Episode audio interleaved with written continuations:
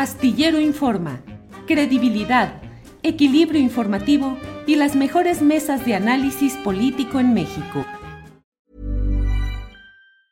Hey, it's Ryan Reynolds and I'm here with Keith, co-star of my upcoming film If, only in theaters May 17th. Do you want to tell people the big news? All right, I'll do it. Sign up now and you'll get unlimited for $15 a month in six months of Paramount Plus Essential Plan on us. Mintmobile.com slash switch. Upfront payment of $45 equivalent to $15 per month. Unlimited over 40 gigabytes per month. Face lower speeds. Videos at 480p. Active Mint customers by 531.24 get six months of Paramount Plus Essential Plan. Auto renews after six months. Offer ends May 31st, 2024. Separate Paramount Plus registration required. Terms and conditions apply if rated PG. Hiring for your small business? If you're not looking for professionals on LinkedIn, you're looking in the wrong place. That's like looking for your car keys in a fish tank. LinkedIn helps you hire professionals you can't find anywhere else, even those who aren't actively searching for a new job but might be open to the perfect role. In a given month, over 70% of LinkedIn users don't even visit other leading job sites. So start looking in the right place. With LinkedIn, you can hire professionals like a professional. Post your free job on linkedin.com slash people today.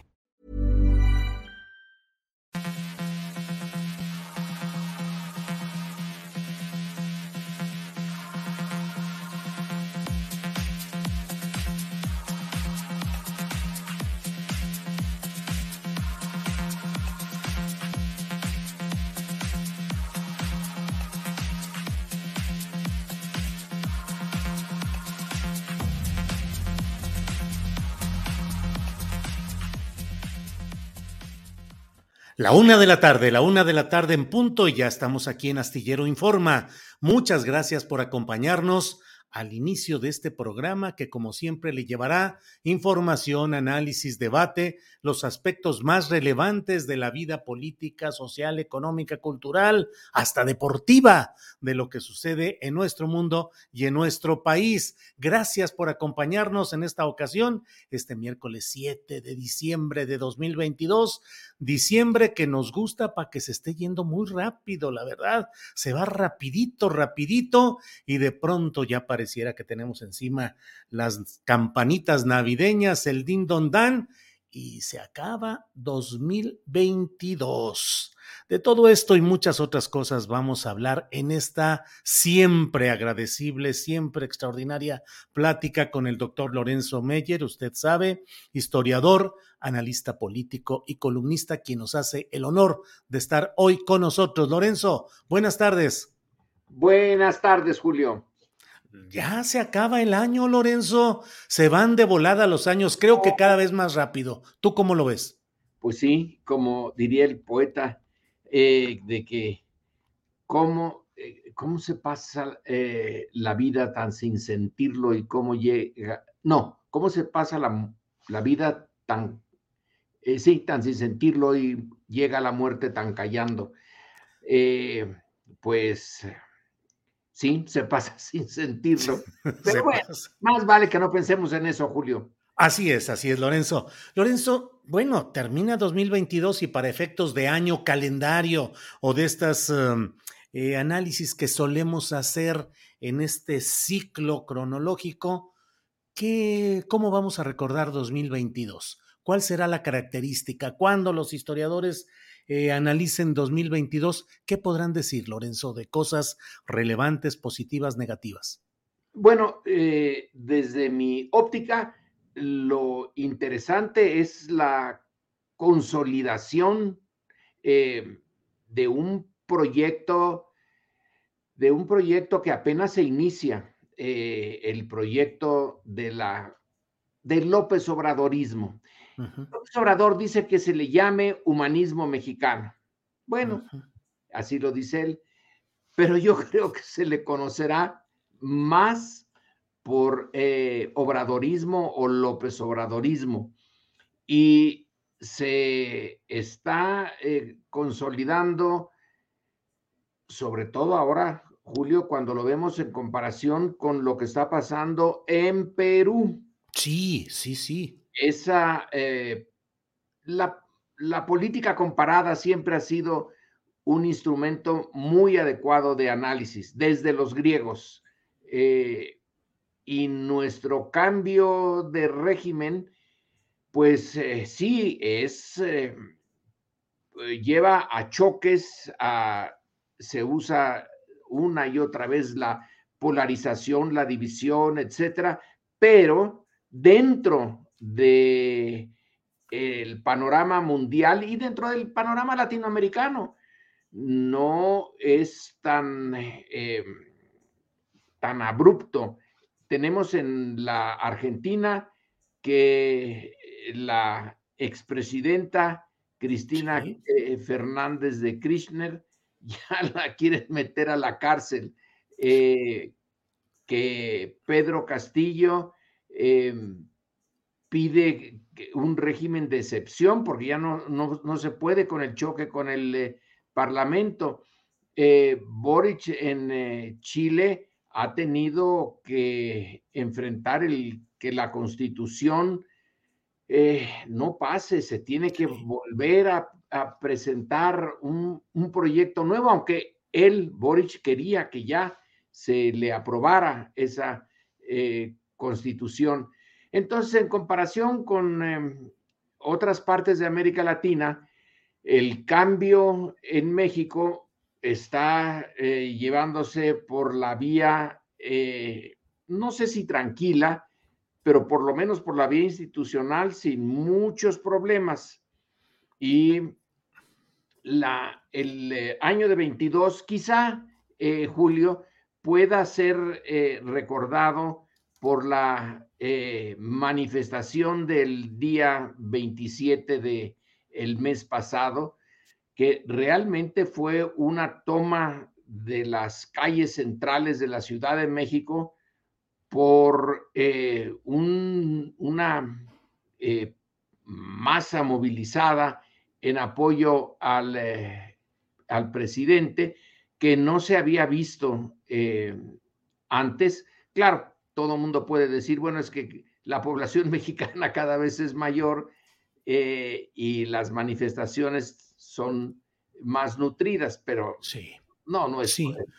Oye, Lorenzo, si me permites nada más para actualizar a quienes nos están escuchando, en Perú el presidente Pedro Castillo Terrones, llegado desde un movimiento, digamos, popular progresista, enfrentaba hoy la tercera, el tercer intento de declarar vacante la presidencia de la República, es decir, destituirlo. Lo acusan de grave incapacidad moral para ejercer el cargo. Antes de que entrara en sesión el Congreso, el propio presidente Castillo Terrones decretó un estado de excepción, eh, la suspensión de las tareas en el Congreso, un toque de queda y una reorganización judicial. Pero, según la información que está siendo publicada, el Congreso sesionó, determinó por 101 votos con, de 130 posibles eh, la, el hecho de eh, destituir a este presidente de Perú, Pedro Castillo, y según algunas uh, publicaciones que estaremos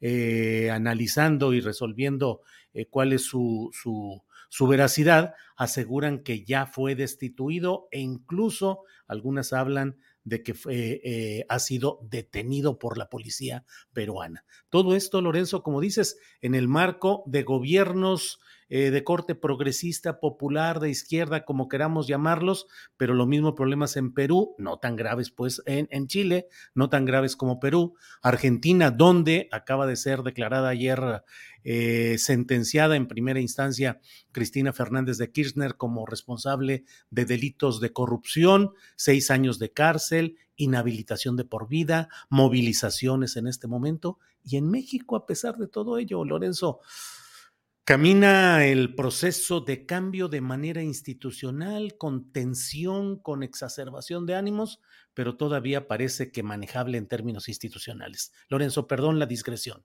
No, no, pues, perfecta, porque eh, tú me preguntaste cómo se vería 2022. Eh, bueno, yo lo te propongo que lo veamos en un panorama comparativo con eh, otros países de América Latina que también se enfilaron por estos eh, gobiernos y estos proyectos eh, progresistas.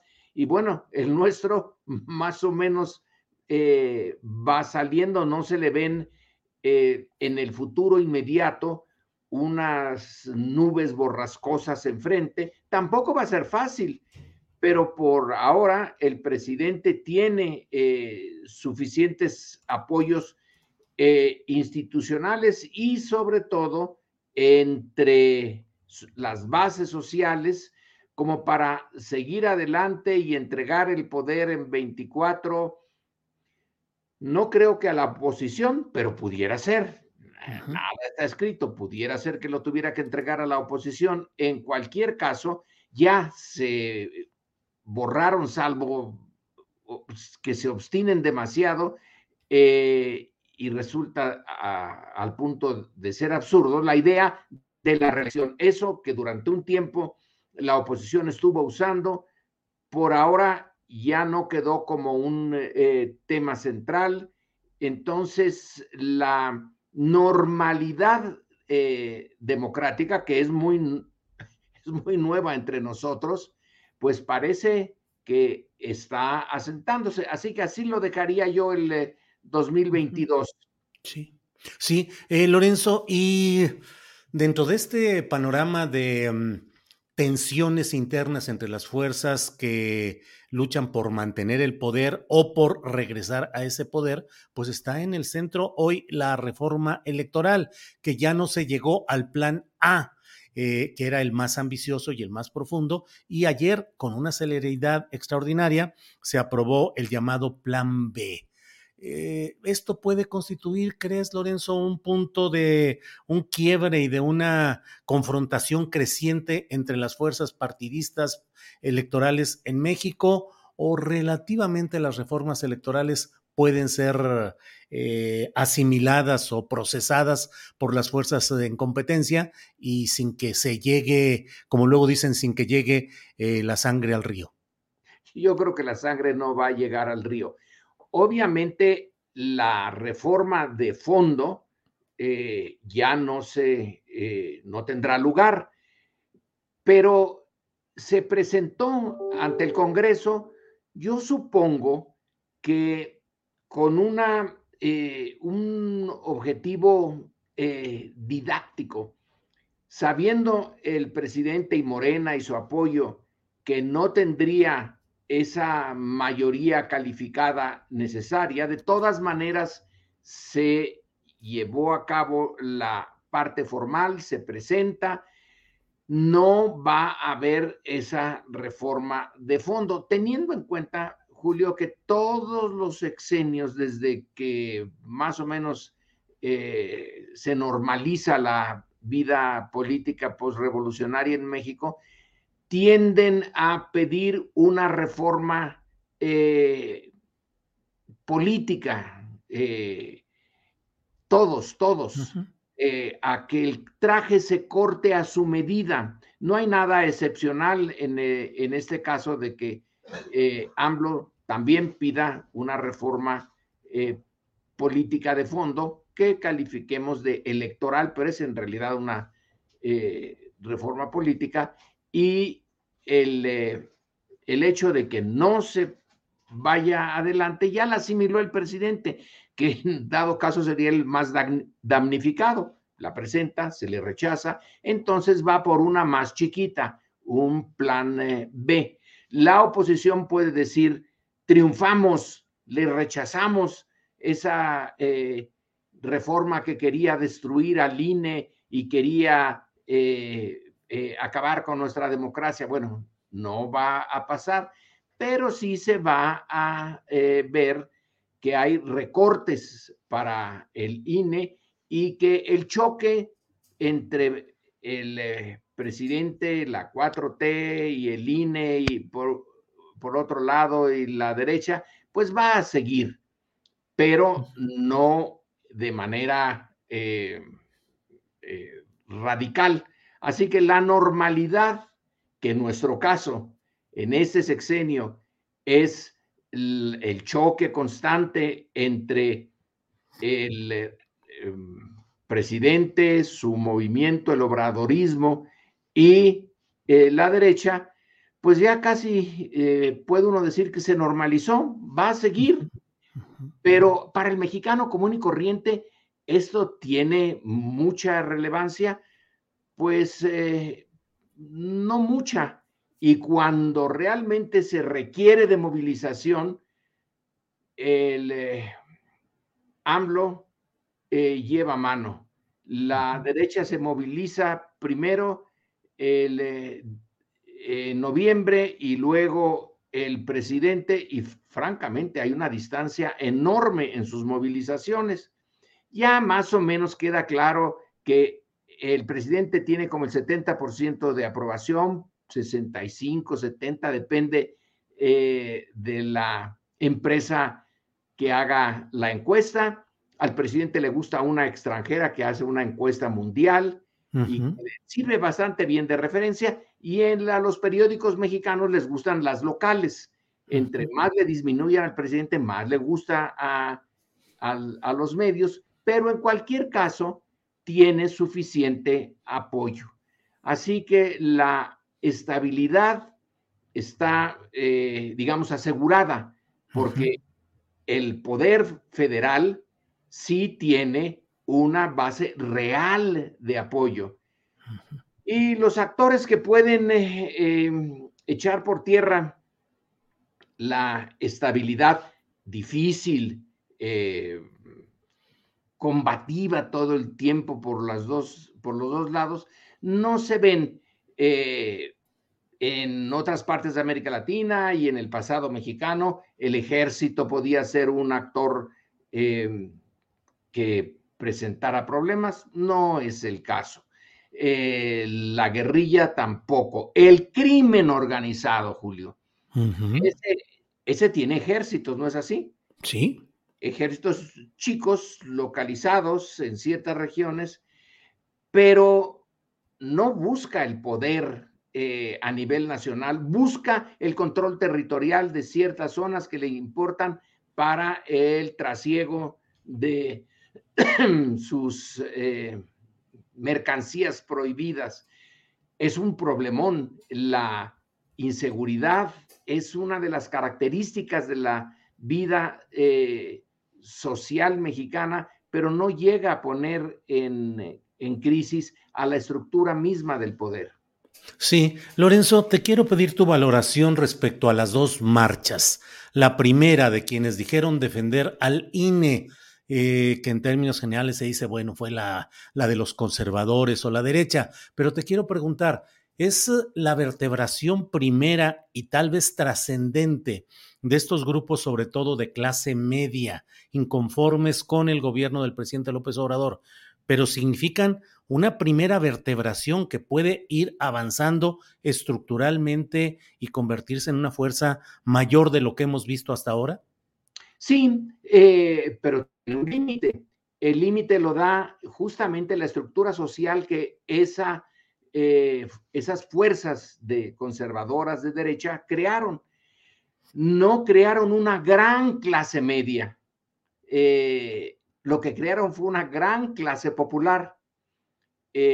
y esta estuvo desmovilizada por mucho tiempo. No se le veía con actividad política, pero ahora sí se puede movilizar, sí se ha movilizado desde el poder. Y entonces queda claro que la derecha tiene límites eh, hasta demográficos.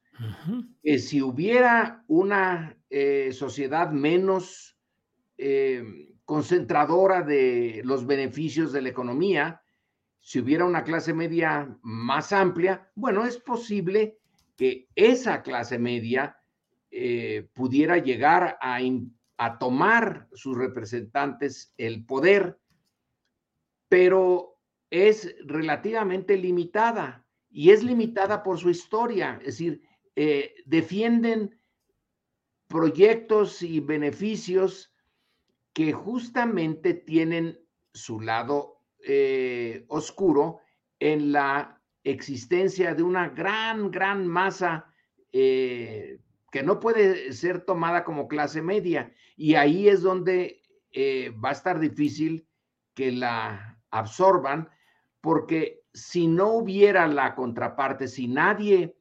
estuvieran desperdigados, pulverizados, y nada más hubiera la organización de la clase media, es muy probable que llegaran a, vertebrarse, como dices tú, y crear una eh, fuerza política capaz de eh, llegar a los comicios y ganarlos.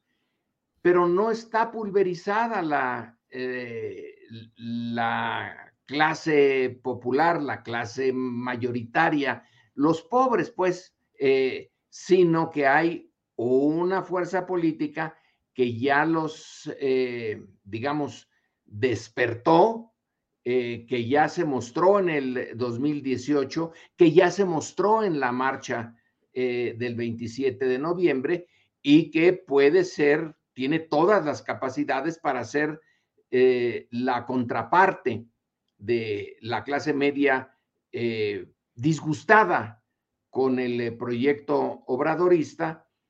Y bueno, está de en sus manos están los números. Ahora, la política no se hace nada más con números, eh, se hace con dinero.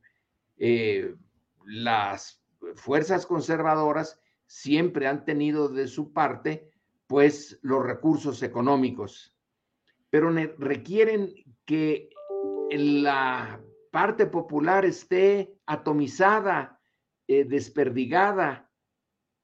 No es necesariamente ya el caso. No está muy bien organizada, que digamos, porque Morena no es precisamente un ejemplo de partido en donde sus cuadros organicen a la sociedad y los movilicen y, los eduquen eh, en eh, los valores de la 4T. Pero algo tienen ya de capacidad para movilizarlos y se vio en la otra marcha, en la marcha del día 27 de noviembre. Eh, Bien.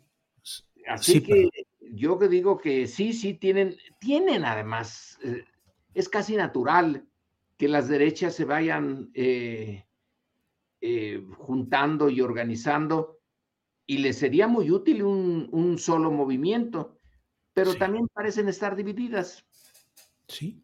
Lorenzo, por desgracia tengo que hacer breviarios periodísticos, informativos en el curso de la plática para ir informando de que todos los medios eh, de comunicación eh, peruanos aseguran que fue detenido ya el expresidente para estos efectos, Pedro Castillo Terrones, que la vicepresidenta Dina Boluarte va a asumir la presidencia de Perú, que las Fuerzas Armadas dicen que van a garantizar el orden constitucional. Para quienes van llegando apenas al programa, el presidente de Perú, Pedro Castillo, eh, intentó declarar un estado de excepción suspender al Congreso y evitar que lo destituyeran. Sin embargo, el Congreso sesionó, lo ha destituido y ahora eh, todos los reportes periodísticos hablan de que ya fue detenido y que está en una prefectura policíaca. Lorenzo, y la otra, la otra marcha, la del 27 de noviembre, te pregunto, ¿no concentra exageradamente el poder en una sola persona, por un lado? Y por otro, esa concentración de poder no hace inviable que el eje o el imán de esa concentración de poder cívico se vaya en 2024 a su casa y deje un movimiento como este a como camine? bueno, es, ¿en qué medida? Esa es una, una, pregunta de mucho fondo y una apuesta, Julio. Eh, es el, eh, pregunta ya muy antigua y que no siempre tenemos la posibilidad de responder de manera tajante. La importancia de la persona y la importancia de las circunstancias, de la coyuntura. Eh, en nuestro caso sí es evidente que hay un liderazgo excepcional, un liderazgo carismático, un liderazgo que se hizo a lo largo de muchos años y de una biografía de ir contra la corriente. Es, eh, yo diría, un liderazgo salmón. Eh, en eh, Tabasco le quitaron la posibilidad de ser gobernador, en la presidencia también una, dos veces, pero ahí ha seguido hasta que llega al poder. Eh, ese liderazgo es imposible de replicar. Eh, quienes em, desde la óptica eh, o desde el lado de la izquierda vayan a intentar asumir el liderazgo después de que eh, Andrés Manuel se vaya a su propiedad rural. Ajá. de sonoro nombre. De sonoro nombre, pero chiquita. Eh, este, eh, van a tener que buscarse otra forma de liderazgo. No van a poder replicar la de em, Andrés Manuel y la concentración carismática de poder de Andrés Manuel no, no la van a poder tener. Entonces va a ser más eh, eh, otro camino. Eh, Weber hablaba de la em, burocratización de los seguidores del líder carismático, porque pues, si no se puede replicar, si es imposible por definición, entonces se van buscando institucionalizarlo de otra manera. Él le llamó la burocratización. ¿Y quién sería el más burocratizable de los aspirantes? ¿Adán Augusto? todos, todos son eh, burocratizables ahí. Eh, el punto es qué tan eficaces van a ser y aquí el papel del partido sí va a eh, ser más interesante.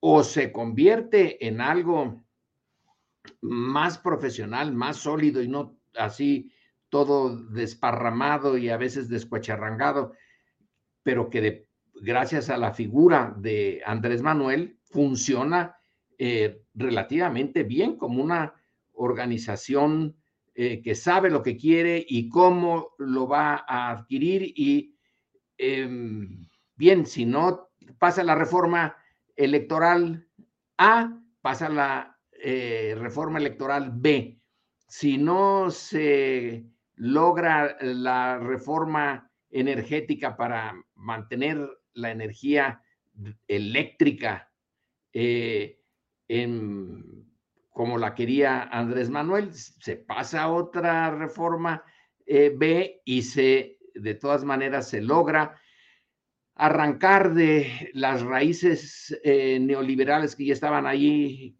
con Iberdrola, etcétera, y sigue adelante el, eh, el proyecto. Bueno, ahora eh, el eh, reto de los seguidores es descubrir una fórmula en donde ya no sea su capacidad carismática, sino la institucionalidad de la corriente de izquierda, sobre todo del partido, ¿no? De, de Morena, que tiene también sus eh, choques internos, bueno, ni tan internos porque los estamos viendo todos los días, todos nosotros. ¿Pero qué sería? ¿Un partido carismático institucional? Pues ya no, porque algo, eh, la, el, como digo, sigo a Weber aquí en eso, ¿eh? el carisma se burocratiza en más de un sentido, burocratización y carisma son antagónicos. El carisma es algo que posee una persona eh, por muchas razones. En este caso, yo diría que es por la biografía eh, de Andrés Manuel, que ninguno de sus posibles sucesores tienen. Es más una biografía burocrática. O se es gobernador o, eh, en fin, se es funcionario, pero no, no tienen esa, eh, ese carácter. Sin embargo, la realidad exige que haya un liderazgo y la va a tener difícil, no imposible, yo no creo que sea imposible. ¿Sabes también por qué? Porque el otro lado no tiene ni remotamente algo que pueda ofrecer eh, de novedoso, de carismático, de eh, despertar la imaginación eh, Lorenzo, ¿y por qué esa oposición a pesar de tantos uh, ataques y un discurso tan cerrado contra el obradorismo en el que nos pintan un México al borde del abismo, un México con una eh, generalidad de ciudadanos que estarían sumamente indignados con López Obrador? ¿Por qué a pesar de eso esta corriente política o estas corrientes políticas no logran generar un liderazgo y un programa atractivos, como puede suceder en otros lugares, en otros países, donde la derecha se vuelve una fuerza vociferante, activa, eh, llamativa hacia los electores. ¿Por qué aquí no? Bueno, eh, arriesgo una, una explicación. Por el pasado autoritario del sistema al que Andrés Manuel quiere cambiar. De maneras distintas, esta oposición todas tienen algo que, eh, digamos, una parte oscura de su apoyo al pasado, al pasado no democrático, al pasado autoritario y al pasado concentrador de la riqueza. En, eh, en sus biografías va también su pecado y no es fácil de deshacerse de una forma de hacer política, de una forma de ver al país eh, y de ejercer el poder, que aunque en 2000 el eh, PAN sustituyó al PRI, en realidad no cambió mucho eh, la naturaleza, el corazón de, del sistema. Y bueno, no es en balde que tuvieron, tuvieron privilegios en el pasado y que ahora eso les está costando, ahora tienen que pagarlo. Eh, panistas, priistas, movimiento ciudadano, eh, todos tienen una cola que les pisen. Y eh, la capacidad de Andrés Manuel de sacarles los trapitos al sol, es alta y constante. Entonces, ¿cómo va a despertar entusiasmo eh, el liderazgo? Ya, eh, pongamos el caso extremo, el caso ya de caricatura, ¿cómo va a poder despertar entusiasmo Alito? Eh, tiene un caserón allí en Campeche. Sí. Fantástico. Ese sí despierta la imaginación, fíjate. yo nada más vi la, la casa por fuera porque no te dejaban ni acercarte los guaruras.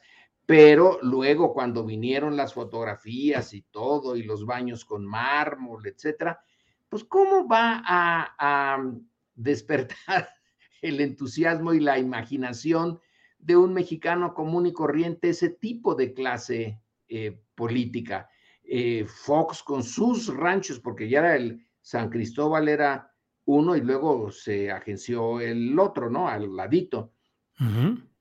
Eh, ¿De dónde, de dónde eh, se saca eh, esa parte intangible pero importantísimo, que es el despertar la imaginación del, del común, del hombre y la mujer de a pie y decir, este líder sí me representa, sí me identifico con sus valores, me identifico con su biografía, con su pasado, con su discurso.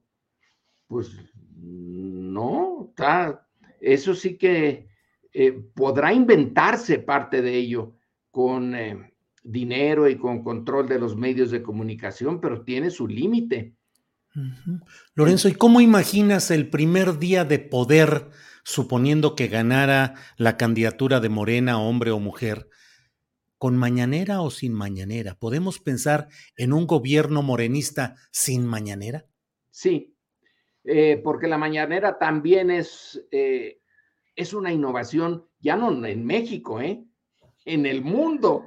Pues sí. Yo no conozco de un jefe de gobierno y jefe de Estado que cinco días a la semana, haz tempranito, eh, esté ahí frente a la prensa. Algunos dicen, oigan, pero es una prensa a modo. Bueno, algunos de los que están allí sí le hacen preguntas cómodas, pero otros no. Y en, general eh, se sacan temas que pueden ser cómodos o incómodos dependiendo ya de cómo lo responda AMLO, de su capacidad para estar informado, para empezar. Y luego que él enmarca una buena parte de sus respuestas en un conocimiento de dos, eh, un conocimiento del país eh, de dos formas. Una, porque lo conoce a pie, porque lo ha caminado, cosa rarísima, eh, y otra porque conoce su historia.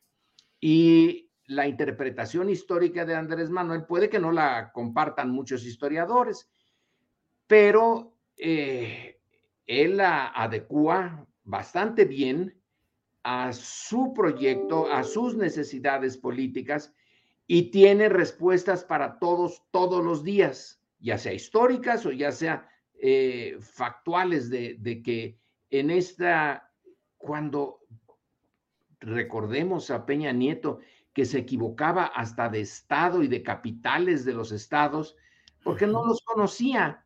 Aquí eh, en la mañanera, el presidente te conoce hasta los arroyos que pasan por eh, cada uno de los municipios y te habla de ellos con una naturalidad de alguien que ha estado allí. No creo que sea posible una mañanera.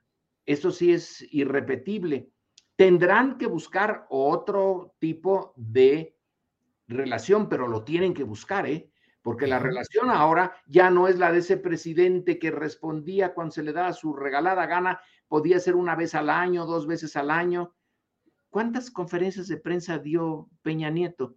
Dos o tres y la mayoría con uh, invitados, ahí sí también muy amables, entre otros, por ejemplo, Lili Telles, que en una de esas conferencias de prensa le preguntó con una agudeza absoluta, le dijo, señor presidente, ¿cómo consigue usted la fuerza suficiente para emprender tantas reformas y tantos cambios? Algo así le preguntó con una mirada penetrante hacia Peña Nieto, que se turbó y contestó alguna cosa. O sea, preguntas también de ese tipo. Bueno, eso ya no es posible. Ya no es posible. Eh, podrán acomodar eh, las preguntas, podrán ser menos las, eh, los momentos en que se enfrenten a la prensa, pero ya no hay vuelta atrás, salvo, salvo que haya una catástrofe y que entonces la incipiente democracia mexicana se venga atrás, pero si no se viene atrás, sí, sí espero un México sin mañaneras porque es el sello personal de Andrés Manuel, pero no un eh, presidente o presidenta cerrado a la confrontación eh, con los medios. Ya no. Entonces va a ser, supongo yo, una transacción, no tanto como Andrés Manuel, pero no tan poquito como Peña Nieto. Eh, Lorenzo, ¿qué tanto el contexto internacional puede afectar las posibilidades de que Morena y sus aliados continúen en el poder? Si estamos viendo lo de Perú, donde ha sido destituido ya el presidente Pedro Castillo Terrones, está detenido ya y ya está el proceso para que la investidura la asuma la vicepresidenta. Eh, vemos lo que pasa, como tú lo has dicho, ya en Chile, donde no se ha podido procesar una constitución que sustituya a la pinochetista. Brasil, donde gana Lula, pero en medio de un cuadro muy difícil, con el bolsonarismo dominando el poder legislativo, las gubernaturas más importantes. Eh, Argentina, donde el golpe político va contra la figura principal de este movimiento social, el peronismo, el kirchnerismo, como es Cristina Fernández de Kirchner, y Estados Unidos también con la resolución respecto a eh, demócratas o republicanos y republicanos trompistas, ¿acaso? ¿Cómo puede todo esto afectar el proceso mexicano, Lorenzo? Yo creo que muy poco. Eh, si eh, tu pregunta fue el factor externo, y el factor externo es en realidad el factor norteamericano en, nuestro caso, en nuestro continente. La Guerra Fría, ese fenómeno tan duro, tan determinante de muchas, muchas cosas en América Latina, pues ya hace tiempo que se fue. Estados Unidos ya no tiene por qué temer a gobiernos que sean eh, considerados progresistas o de izquierda, puesto que ya no está el oro de Moscú, Moscú ya ni oro tiene, eh, ya eh, no hay un desafío al poder norteamericano, al menos en este continente, el chino, el poder chino puede, va a empezar o ya empezó a minar ciertos cimientos del dominio norteamericano, pero le falta mucho.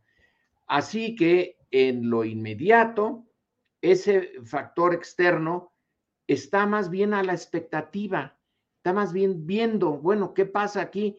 Quizá eh, en algunos momentos construyendo oportunidades, pero no es el determinante, sí lo fue, sí lo fue. Eh, en incluyendo a México.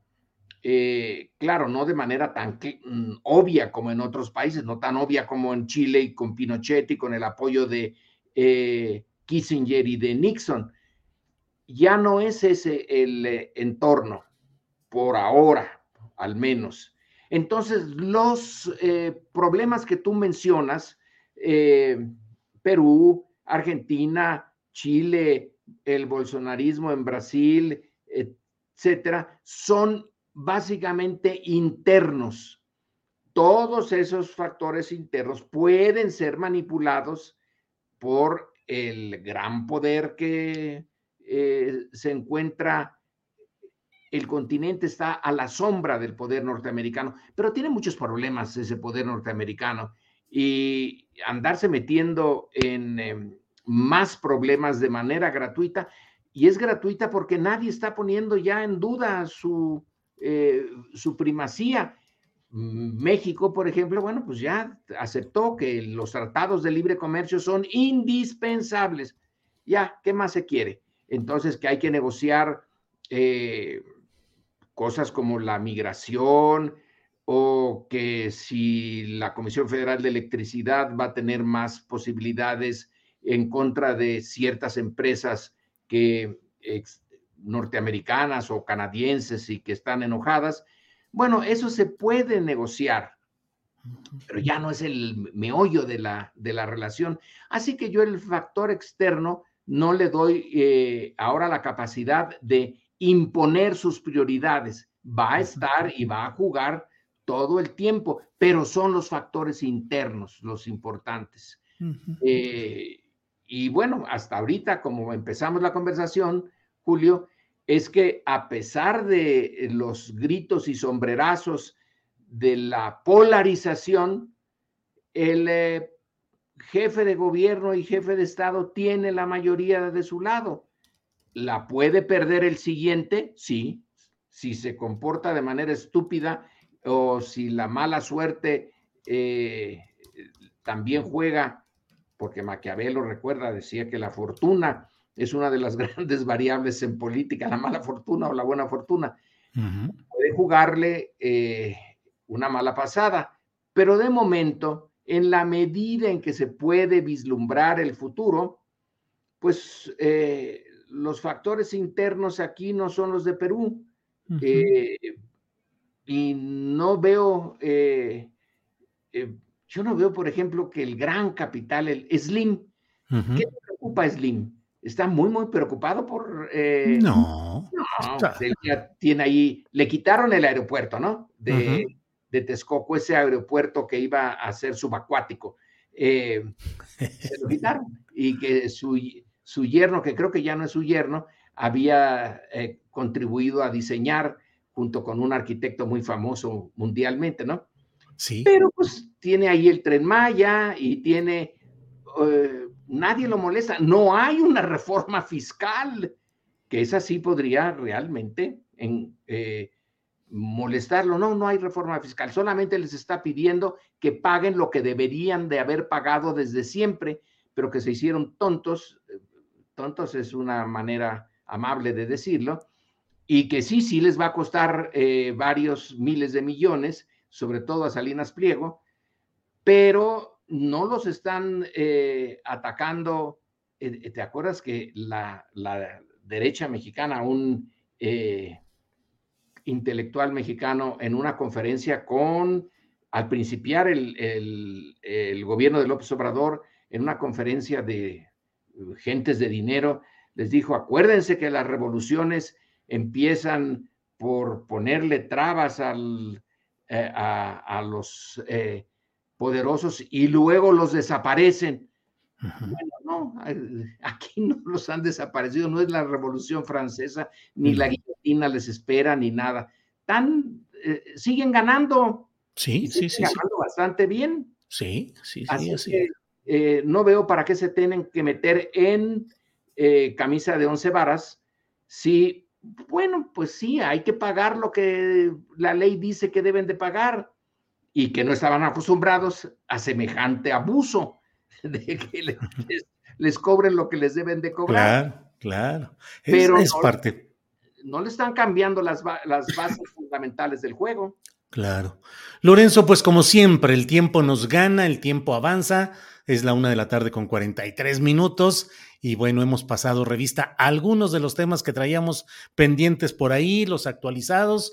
Y bueno, como siempre, a reserva de lo que desees agregar, yo te agradezco mucho que estés con nosotros, te mando un gran abrazo y bueno, pues aquí estamos. Lorenzo.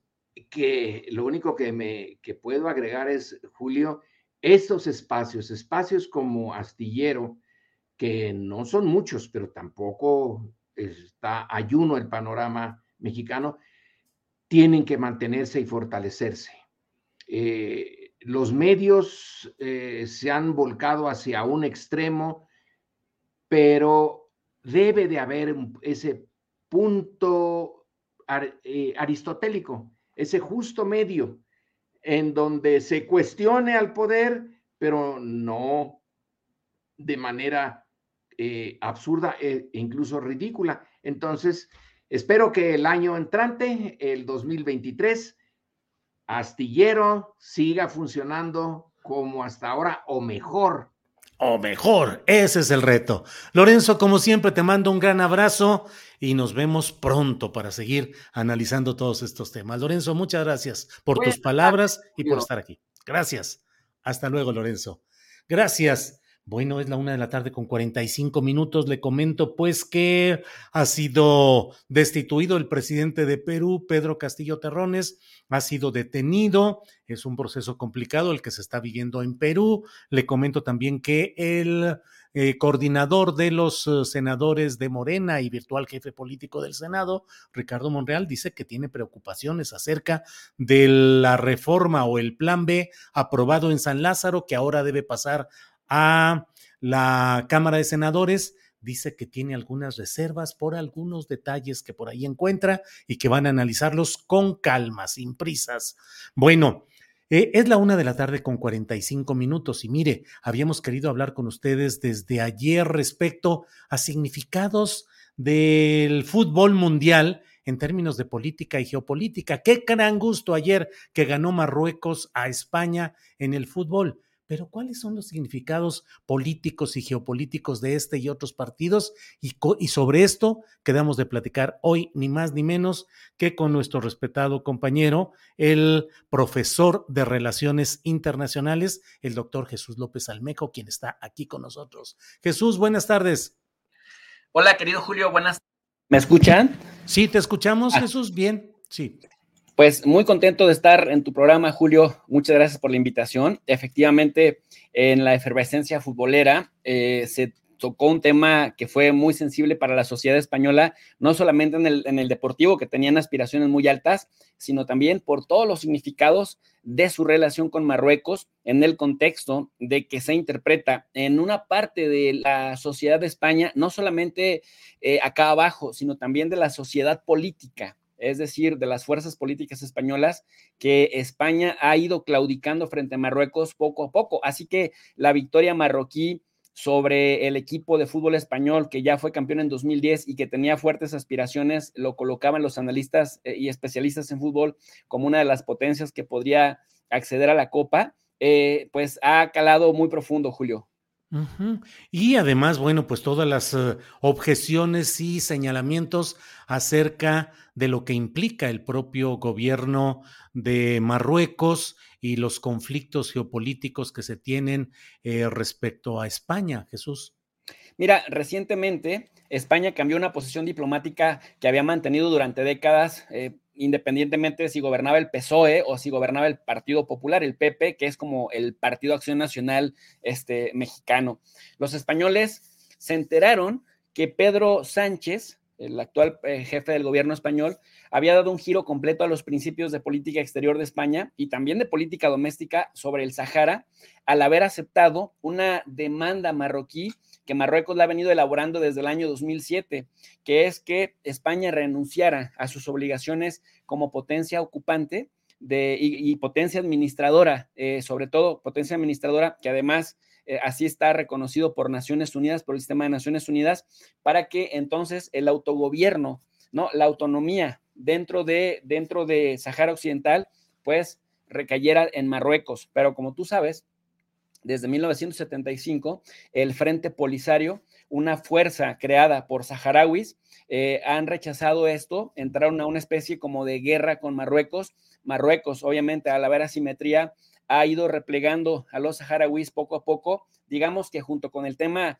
de la ocupación ilegal israelí en los territorios palestinos, la ocupación ilegal de Marruecos en los territorios del Sahara son los últimos dos grandes proyectos de colonización del siglo XX eh, que pues todavía están en una indefinición y fue decepcionante la postura del PSOE, del PSOE español, porque la comunidad internacional reconoce la jetatura de España sobre como potencia administrativa sobre Sahara Occidental y de pronto eh, España dice, bueno, saharauis, yo los he apoyado, pero pues Marruecos me genera estas demandas y más que Marruecos, porque España se había resistido a Marruecos, Marruecos amenaza con el tema de dejarle pasar toda la migración en Ceuta, en Melilla, en las Canarias, ¿no? Incluso eh, por Tánger hacia, hacia Algeciras, en el sur de España, pero el factor importante se llama Estados Unidos, Julio. Mucho se habla de, de hecho yo mismo les digo, les digo a los gobiernos de Europa, europeones,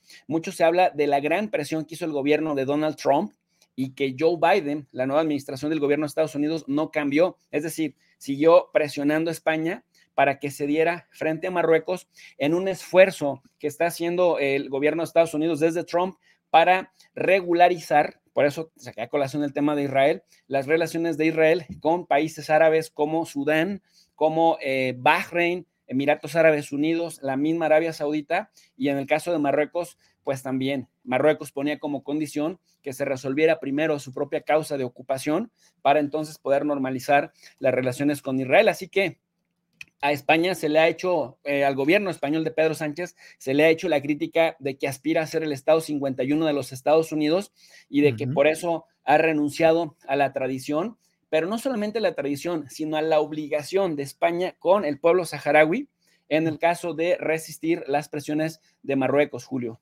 Sí, eh, doctor, tenemos mucho que hablar respecto a política y geopolítica en este mundial de Qatar, que ya Qatar por sí mismo da para analizar y hablar ampliamente, pero la verdad es que eres eh, objeto de peticiones aquí en el chat de que me dicen aproveche y pregúntele sobre Perú. O sea, ¿qué es lo que está pasando en Perú? Han destituido a Pedro Castillo Terrones, eh, presidente de origen, dirigente sindical magisterial, exintegrante de los llamados ronderos, que son grupos de autodefensa mm, con una gestión gubernamental muy accidentada desde mi punto de vista, muchos cambios en, eh, los ministros, eh, mm, dificultades en el ejercicio del poder y hoy, cuando había decidido que suspendería el Congreso eh, federal, el Congreso Unicameral de Perú, eh, de todos modos sesiona el Congreso, lo destituye y está detenido. ¿Cómo ves lo que está pasando?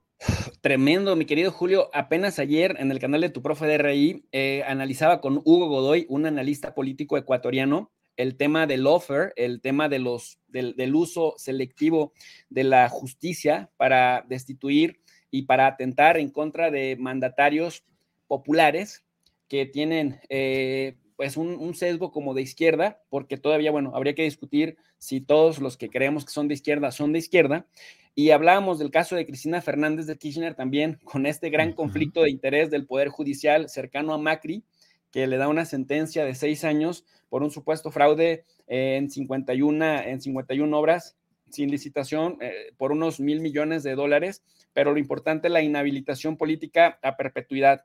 Justo hablábamos de Cristina cuando le pregunto yo a Hugo Godoy justamente que, cuál era su opinión acerca de lo que ocurría también en Perú con Pedro Castillo. La respuesta casi la dijimos al mismo tiempo al unísono. Pedro Castillo en los últimos días, en las últimas semanas, se había medio recuperado en, tema, en términos de popularidad por los ataques constantes de la derecha peruana en el Congreso. Recordar que cuando se da el voto dividido, pues dejas al presidente sin un respaldo en el poder legislativo. Y en el, en el contexto en el que Pedro Castillo accedió a la presidencia con un margen muy reducido frente a una candidata opositora, Keiko Fujimori, ella no solamente acusada, sino condenada por corrupción, al igual que su padre, eh, Fujimori, y que por cierto, a la hermana que estaban peleados con el hermano eh, Fujimori, también ya lo condenaron a cuatro años por también comprar votos, es decir, como que la familia Fujimori con la decencia están medio peleados, pero la derecha peruana eh, fortaleció el liderazgo de Keiko Fujimori a tal punto que decían, preferimos la corrupción de los Fujimori al comunismo de Pedro Castillo.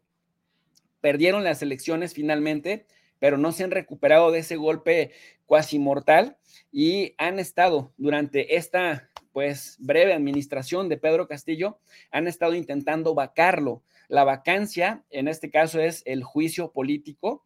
Y mira, eh, el artículo al que apelaron, me estaba revisando yo el argumento que dan finalmente en un Congreso que legalmente no tendría que tener validez jurídica lo que diga, porque primero los destituye el presidente, que sí está facultado para destituirlo, pero ojo, apelan al artículo 113 constitucional de la Constitución Vaya de Perú, que dice que pueden vacarlo, que pueden destituirlo si muere o por su permanente incapacidad moral o física declarada por el Congreso o que acepte su renuncia por el Congreso o si sale del territorio nacional sin el permiso del Congreso eh, y no regresa a él en el territorio fijado. En las últimas eh, eventos internacionales, Julio, Pedro Castillo había tratado de, pues, de salir a México, a diferentes lugares, y no le habían concedido ese permiso. Perú fue sede de la reunión de la Organización de los Estados Americanos y para sorpresa de todo mundo, yo incluido en ese todo mundo, eh, el secretario general de la OEA respaldó a Pedro Castillo y bueno, después hizo un pronunciamiento para eh, que se respetara y se garantizara la institucionalidad en el caso peruano ante la insistencia del Congreso de quererlo destituir. Ya había fracasado en dos intentos porque no había alcanzado, digamos, los votos, pero están en el marco de un, de un tercer intento que este 7, este 7 de, de, diciembre tendría lugar. Se les adelanta Pedro Castillo y entonces el argumento que dicen es que Pedro Castillo no respeta la constitución, misma que el Congreso pues no había estado, no había estado respetando y había mantenido la administración de Castillo en un impas político y ahora sí, ya previamente diluido, desintegrado el Congreso, se reúnen sin importar lo que el presidente eh, haya, haya dicho,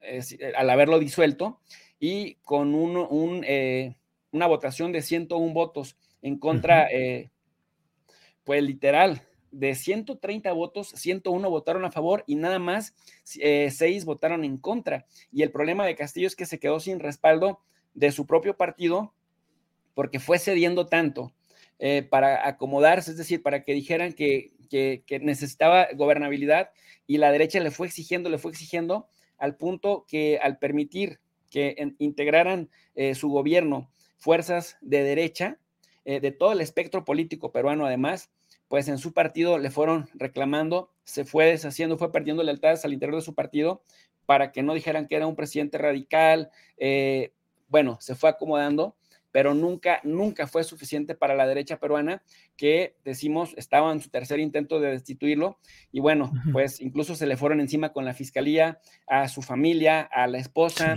eh, hasta, hasta el punto pues de que hoy decide temprano el presidente, apelando a sus facultades, pues disolver el Congreso, pero el Congreso disuelve, le regresa la, le regresa la, la, disolución destituyéndolo.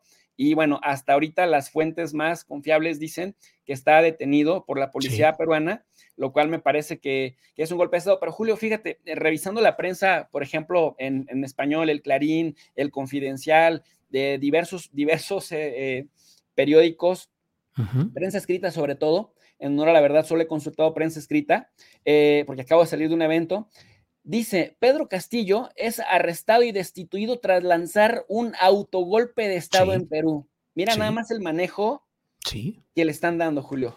Sí, así es, están hablando de ese autogolpe, es el manejo que están dando. Ahora, eh, Jesús, eh, te agradezco como siempre el que seas tan amable de estar eh, con nosotros en esta ocasión y que nos ayudes a entender muchos asuntos internacionales. ¿Cuál sería la lección que podemos aprender de lo que está pasando, de lo que ha sucedido en Perú respecto a este periodo de gobierno del presidente López Obrador con una orientación popular? ¿Qué es lo que podemos aprender? Mira, Julio, voy a utilizar una frase tapatía o hasta donde sé era una frase tapatía, pero creo que el diablo siempre paga mal. Y perdóname que lo ponga en estos, en estos términos maniqueos, pero si no, si los nuevos gobernantes como Pedro Castillo, como López Obrador, y nuevos por decir, ya lleva cuatro años, pero pues antes de López Obrador no había habido en México un gobierno de su perfil. En ese sentido, a eso me refiero con el nuevo. Eh, Boric en Chile, la misma Cristina, el mismo Alberto Fernández, que si se negocia fuera de la ley con la derecha, la derecha es insaciable, o sea, nunca, nunca van a terminar por darles gusto. Si la negociación se da a cambio de gobernabilidad, entonces el principal aliado tendría que ser el pueblo. Es decir, el pueblo que elige a estos gobernantes tendría que ser el principal aliado. Y eh, si empiezan a negociar en lo oscurito, como dicen, es que en la política es normal, las negociaciones, empiezas a meter a un ministro de gobiernos anteriores que porque tiene experiencia y ya sabe gobernar, empiezas a meter, empiezas a hacer pactos con, eh, con células de diferentes partidos queriendo eh, pactar gobernabilidad, cuando la gobernabilidad te da el mismo pueblo que vota por ti, eh, me parece que estos son, digamos, los indicios. Ya nos lo habían, ya nos lo habían mostrado los dientes en Brasil con la destitución de Dilma Rousseff. Por cualquier cosa, porque tenían mayoría en el Congreso brasileño, la destituyen, después la dejan en paz. A Lula da Silva, en un gran conflicto de interés, lo acusan de ser corrupto. Después, el mismo que estuvo detrás de la, de la, de la caída de Lula, incluso de la condena de 12 años de prisión por supuesta corrupción, se vuelve miembro subordinado del presidente Bolsonaro, lo que nos dice, bueno, nada más querían quitar del camino a Lula Silva para que perdiera sus derechos políticos y no pudiera representar una amenaza. Lo mismo que le están haciendo a Cristina Fernández en Argentina. Lo vimos anteriormente en 2009 con Celaya, en donde ya fue un, golpe de Estado abierto. ¿Por quién? Por la derecha hondureña. Lo vimos en el caso también, y bueno, si vamos recorriendo, lo vimos también en el caso de Ecuador, que Lenin Moreno traiciona a Rafael Correa y después, lejos de dedicarse a gobernar para el bien de Ecuador con políticas centradas en la sociedad, se, dedica literal a arrancar de raíz Alianza País y sobre todo a conseguir por la vía eh, de las lagunas judiciales la inhabilitación política de Rafael Correa e incluso su persecución. No fue eh, casual, mi querido Julio, que Bélgica le haya dado protección a Rafael Correa y no haya respondido a las exigencias o a las peticiones de la Interpol a solicitud del gobierno ecuatoriano de Lenin Moreno primero y después de Guillermo Lazo, y por eso vemos que Correa puede andar libre en diferentes países, pero le quieren echar el guante y lo más importante de eso es que pierda sus derechos políticos porque el liderazgo de estos personajes ha sido tan fuerte que saben que en las elecciones terminan por, si no ganar fácilmente y si no tener victorias eh, incluso apretadas, sí mantener una fuerza política lo suficiente para no dejar que los gobiernos de derecha en América Latina se coman todo el pastel. Y eso es lo que vemos eh, de manera repetida como un patrón sistemático. Y bueno, en Perú ya, ya, se, ya se adelantaron las cosas cuando el polvorín había explotado en Argentina, pues ahora en Perú, eh, que habían estado también muy activos, pues acaba de detonar mi querido Julio. Claro. Pues eh, Jesús, doctor Jesús López Almejo, profesor de Relaciones Internacionales, muchas gracias por esta plática y la cierro con lo que está diciendo, nos sumamos a lo que nos dice Lorena Murillo. Felicidades al profe de Relaciones Internacionales por su Premio Nacional de Periodismo. Hoy le fue entregado al doctor López Almejo el Premio Nacional de Periodismo del Club de Periodistas en la categoría Análisis y Didáctica Geopolítica. Así es que felicitaciones, querido Jesús. Muchas gracias. Un abrazote y gracias de nuevo. Que estés bien. Hasta pronto. gracias. Hasta luego. Bien, son las dos de la tarde con dos minutos, dos de la tarde con dos minutos. Vamos de inmediato con nuestra mesa de periodismo que ya está más que puesta. Así es que saludo a mis compañeros. Juan Becerra Costa. Juan, buenas tardes. ¿Qué pasó, Julio? Muy buenas tardes. Qué gusto saludarte. ¿Cómo estás, Arturo? También qué gusto saludarte y a todos los que nos hacen el favor de acompañarnos, por supuesto, Adriana, un saludo. ¿Qué tal este miércoles, Julio? Ya parece que el fervor mundialista ya pasó con la selección, ¿verdad? Sí, bueno, pues con la selección ya se acabó. Ayer lo movido fue en el terreno de este partido entre Marruecos y España, que tiene además ecos geopolíticos importantes luego Portugal que le goleó a Suiza, pero ahí lo relevante fue que Cristiano Ronaldo estuvo en el banquillo, estuvo en la banca por los pleitos que trae ahí de vestidor con el propio entrenador Fernando Santos. Y bueno, a pesar de. dijeron en Marruecos del triunfo a España, dijeron, nuestros hombres supieron defender como hombres, así repitieron, nuestros hombres supieron defender como hombres lo que Ahmed lloró como mujer en referencia a la pérdida del territorio hace, hace 600 años. ¿Te acuerdas que así le reclamó su madre cuando perdió Granada? No llores como mujer, como, como hombre, en un lenguaje que hoy estaría de lo más fuera de lo correcto. Así es. Y el partido Vox, el partido de ultraderecha español, atizando el asunto, creo que el hashtag fue aticen al moro o alguna cosa así, y señalando que además eh, lo que se jugaba no era solo un partido, sino algo más. En fin, muchos, muchos temas por ahí. Arturo Cano, buenas tardes. Buenas tardes, Julio, Juan, ¿cómo están? Gracias a todo el equipo y gracias a todas las personas que nos acompañan. Pues sí, fue mucho más que un partido, sobre todo con esa imagen final de la selección marroquí con la bandera de Palestina, ¿no? Cuántas cosas. Eh, las, las, lecturas políticas múltiples que nos da eh, eh, el Mundial de Fútbol finalmente, ¿no? Sí. y hoy tenemos un montón de temas, como dijo Vox, a, por ellos. A por ellos, a por ellos. ¿Con cuál quieres empezar, Arturo Cano? Eh, con lo que desees, por favor, pon tema y aquí nos acomodamos. Pues si quieren nos arrancamos con el tema del día, que es el, tema de la reforma electoral, ¿no? Pues no hubo plana, ya eso estaba muy cantado. Eh, el, mismo presidente de la República había dicho que no había posibilidades de que transitara eh, la propuesta original porque no había la mayoría constitucional en la Cámara de Diputados y se comenzó a hablar entonces de un plan B. Lo que tenemos ahora, sin embargo, parece ser más bien un plan, ya ni sé, yo diría che. porque, eh, pues, por un lado, porque atendió las, las demandas, las exigencias de la chiquillada partidista aliada de la 4 ah. del PT y del, y del Verde. Entonces, el plan de la chiquillada y el plan chico, ¿no? También, entonces, el doblemente Che, el plan, eh, por lo que alcanza uno a, ver en los primeros eh, momentos, es un documento muy, muy extenso, pues hay algunos cambios que apuntan a la reducción de los gastos del, presupuesto del, INE, reducción de las oficinas en, los estados, revisión de los, de los sueldos, un ahorro de alrededor de 3.600 millones, ha dicho el gobierno, luego precisaron por ahí el secretario de Gobernación que era una, una cantidad mayor, no los 15 mil que eh, había señalado la 4T que se ahorrarían con la, con la reforma constitucional.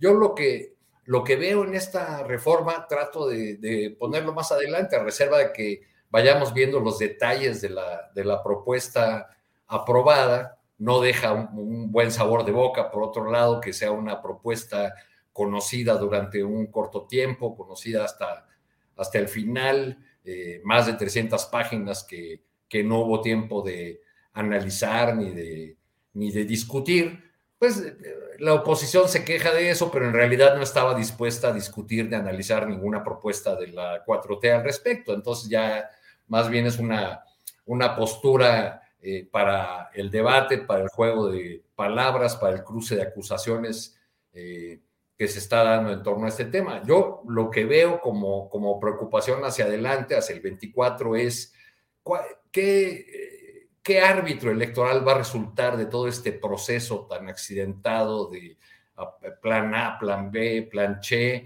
Este, ¿No quedará tocada el INE que resulte de esto? Es decir, no, no equivale todo este debate a una suerte de descalificación adelantada de los resultados electorales. Híjole, tanto así, Arturo.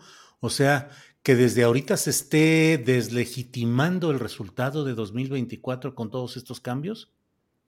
Pues yo lo veo como un riesgo real, o sea, eh, la, oposición con estas reformas va a tener un largo tiempo por delante para decir que eh, esta, esta, propuesta de plan B o plan C eh, debilita la institución electoral, no le brinda las herramientas para poder conducir adecuadamente los procesos electorales y por lo tanto estarán en duda los, los resultados o la, o la calificación que haga del proceso. ¿no?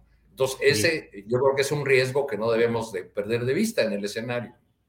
Mira, con base en tus palabras, Eduardo Prado dice, no es lo mismo un plan Che que un Che plan o sea, acaba siendo un che plan. Pero bueno, vamos a preguntarle ahora. Era un soneto en che como aquellos de Sor Juana que eran muy buenos. sí, bueno, eh, aquí lo dicen igual, o un plan che, Roberto Jiménez López. Eh, veo que Juan Becerra Costa, ¿nos escuchas bien? Como que anda ahí con problemas su internet. Eh, déjame ver, déjame ver. Eh, Juan Becerra Costa no está, eh, no, no está bien su transmisión. Aprovecho. me parece por ahí. Pues no pasaron. Es que tus palabras fueron tan duras que se quedó pasmado. Dijo, bueno, ¿de qué se trata? No, bueno, pues estamos viendo escenarios, ¿no? Que nos, que nos, que nos aporta, digamos, este, este cambio. Este, Si quieres, ahorita regresamos con el tema, pero aprovecho porque esto quería yo preguntarte, porque tú eres un reportero que ha viajado por muchos países, entre otros de Latinoamérica, en procesos eh, conflictivos, electorales, de toda índole. ¿Cómo ves lo que está sucediendo en Perú, donde ha sido destituido el presidente Pedro Castillo, eh, en una pelea muy dura que se está dando en ese país? Bueno, pues es, un resultado de, dos fenómenos. Primero, de, eh, de, la decisión de un sector de, político peruano de impedir a toda costa eh, que Pedro Castillo fuese el presidente. Es decir, aunque ganó la, la elección contra Keiko Fujimori con un margen estrecho, pues eh, prácticamente no tuvo ni un solo día eh, para eh, poder gobernar porque siempre estuvo bajo, bajo fuego de la, de la oposición, bajo la, la, decisión de distintos actores y, factores de poder en el, en el Perú de que había que descarrilar su gobierno y había que sacarlo con este proceso que ahora se ha dado por llamar con esa palabra en inglés el lawfare, este, o la guerra jurídica, la guerra judicial, nosotros diríamos en, en castizo, pues con chicanadas, con argucias legales, pero también es resultado, por otro lado, de un país que ha tenido una crisis eh, política ya pues largamente añejada y no, y no resuelta, ¿no? que ha tenido varios presidentes en pocos años, que, que viene con una gran conflictividad este, eh, político-social ya, eh, pues ya muy marcada y, pues en la última jugada del presidente Pedro Castillo no resultó, que fue plantear la disolución del Congreso, el establecimiento del estado de excepción, pues al parecer no tuvo el respaldo de las Fuerzas Armadas, fue detenido. Me llama la atención en... Ahí está la imagen en la que lo vemos. Ahí es el personaje con la chamarra azul sentado en ese sofá. Ese es Pedro Castillo. Perdón, Arturo. En las, primeras eh, noticias que salieron sobre, sobre este asunto, eh, se, empezó a hablar de encuentras de periodistas del Perú sobre la posibilidad de que llegara eh, el presidente Pedro Castillo a las embajadas de Venezuela o de México. Bueno, y la cantidad de comentarios que se pueden leer en esas redes este, es impresionante, ¿no? Incluyendo aquellos que dicen, ah, pues hagan lo mismo en México. Sí, sí, así es. Arturo. Bien, Juan Becerra Costa, nos, eh, eh, como había problemas de internet, nos brincamos tu turno, ya estamos aquí de regreso, pero creo que otra vez, pero ya está aquí Alberto Nájar, a quien saludamos con gusto. Alberto, buenas tardes. Hola, ¿cómo estás, Julio? ¿Cómo están Arturo, Juan y a todos los que nos acompañan? Yo también tenía problemas con, para conectarme, pero ya estoy aquí. ¿Me escuchan? Sí, sí, te escuchamos bien, Alberto. Gracias. ¿Nos escucho bien? Juan, ah, pues estaba pasmada la imagen, no nos escuchabas y pensábamos que habías quedado abatido ante los argumentos de Arturo Cano que nos dice de los riesgos que podría haber en cuanto a la legitimidad electoral en 2024 con todos estos cambios de la reforma electoral o reforma o che reforma, como dice Arturo Cano. ¿Qué opinas, Juan? Pues la reforma, el plan BCDFG. Sí. Sí. Ahí andamos con. Julio. Sí. Ahí se escucha, Juan. No, yo sí los escucho. Ah, bueno, adelante, adelante, sí. Sí, yo sí los escucho. Creo que es el programa, ¿eh? El, porque mi internet, estoy viendo que está jalando bien. Algo raro está sucediendo. ¿No me ven? Sí, sí, ahorita sí. Te vemos y te escuchamos, sí. Ah, ok. No, pues les decía que, que sí, sí, no, pues una, una situación con la que se repite la dosis de moratoria constitucional, ¿no? Que si bien no se dio con el asunto de las Fuerzas Armadas en de seguridad, sí la vemos en dos reformas propuestas por el presidente, ¿no? La eléctrica y ahora la político electoral, en un strike cantado, sabíamos que esta pasar. One size fits all seems like a good idea for clothes until you try them on. Same goes for healthcare. That's why United Healthcare offers flexible, budget friendly coverage for medical, vision, dental, and more. Learn more at uh1.com. It's that time of the year. Your vacation is coming up. You can already hear the beach waves, feel the warm breeze, relax, and think about work. You really, really want it all to work out while you're away. Monday.com gives you and the team that peace of mind. When all work is on one platform and everyone's in sync, things just flow wherever you are. Tap the banner to go to Monday.com.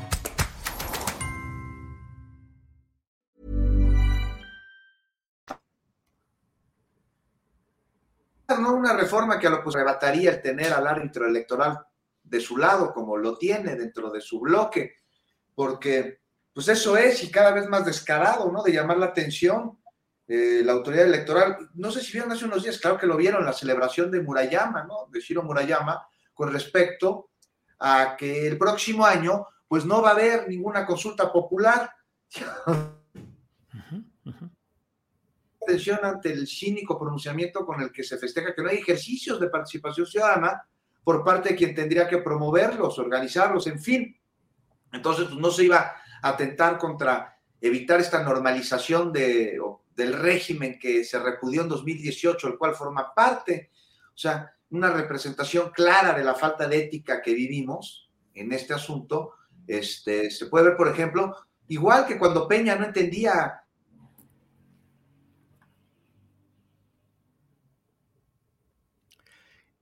Juan, no se escucha. Para él era normal que hicieran estas cosas. Me chingues, a ver.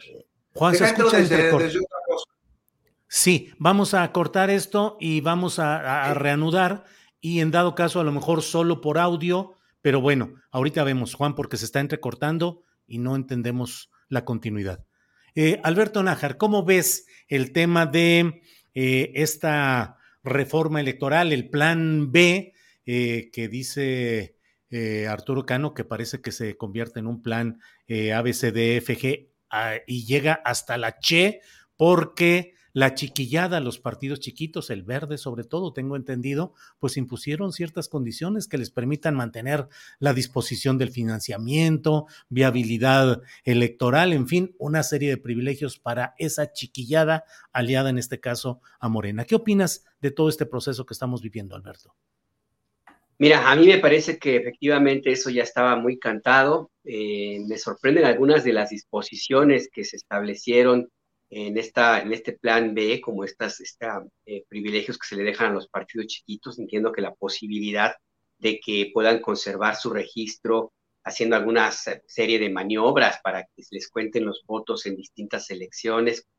Em, entiendo también que, habría quedado también el, el, tema este del padrón que estaría manejado por la Secretaría de, Gobernación y la disposición que se hizo de establecer básicamente que el INE en sus órganos locales trabaje solamente cuando haya comicios, que se reduce muchísimo el presupuesto para capacitación, por ejemplo, em, y para el funcionamiento de las oficinas eh, del Instituto Nacional Electoral.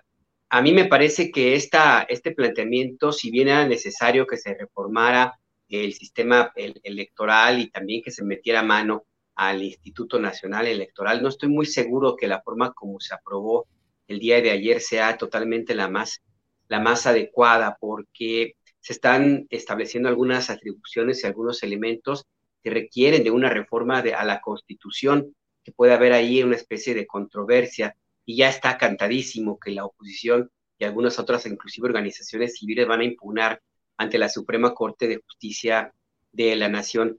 Más allá de eso, mm, no estoy, no, no a mí no me acaba de convencer, pues, que se haya tomado esta reforma electoral en, ahora mismo porque si el tema que inició, que desató todo este debate, es el papel muy, muy, muy, muy protagónico en favor de la oposición que tuvieron algunos consejeros, entre ellos Ciro Murayama y, Lorenzo Córdoba, pues eh, al final del día ellos ya se iban y Morena y el, presidente de la República tenía posibilidades de elegir a consejeros que fueran menos, menos cargados hacia una parte de los contendientes en los comicios, eh, en los comicios que, vendrían en, adelante.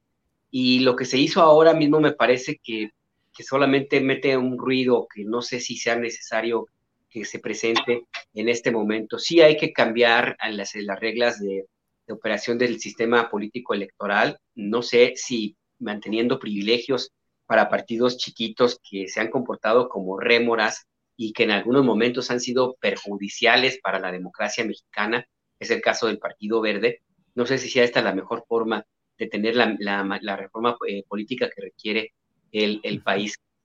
Al final del día lo que abre es una nueva controversia y eh, se incrementa el tiempo en que haya un debate político en, México, porque evidentemente la Suprema Corte va a tener que tomar decisiones eh, y tendrá que hacerlo pronto, antes de los comicios de, eh, del Estado de México y de Coahuila, y por supuesto la elección, la elección presidencial. Se abre una puerta importante para que, con base en lo que ocurre, por ejemplo, ayer en Argentina con la vicepresidenta eh, Cristina Fernández de Kirchner y hoy mismo, hace un ratito, con el presidente Pedro Castillo, se abre una puerta importante para que organismos internacionales como la OEA de Almagro y la derecha, que como ya vemos está muy, muy activa en América Latina, pues meta, quiera meter las narices en México y tenga como pretexto un sistema electoral con estas vicisitudes. Entonces, yo insisto, yo, yo creo que no era necesario, se podían haber esperado, tenían todo para ganar, le tienen todo para ganar, ganar la elección en 2024 y a partir de ese momento hacer los cambios necesarios. Pero ahorita yo creo que habría que revisar si, si la ganancia que se puede llegar a tener no se pierde por más ruido innecesario en la elección eh, que viene del Estado de México, Coahuila, y la presidencial, por supuesto, Julio. Bien, Alberto. Juan, esperemos que ahora sí ya esté funcionando. Juan Becerra Costa, ¿nos escuchas? Sí, ¿Cómo ves un conteo del 1 al 10, 9, 8, 7, sí? viene, viene. No, se ve bien. Si hay algo, tú nos estás viendo en, si hay algo, yo te hago una señal de que no se escucha o bueno, ya veremos. Adelante, Juan, con tu análisis sobre esta reforma chiquita, acotada, la reforma plan B, plan Che. Eh, ¿Cómo lo ves?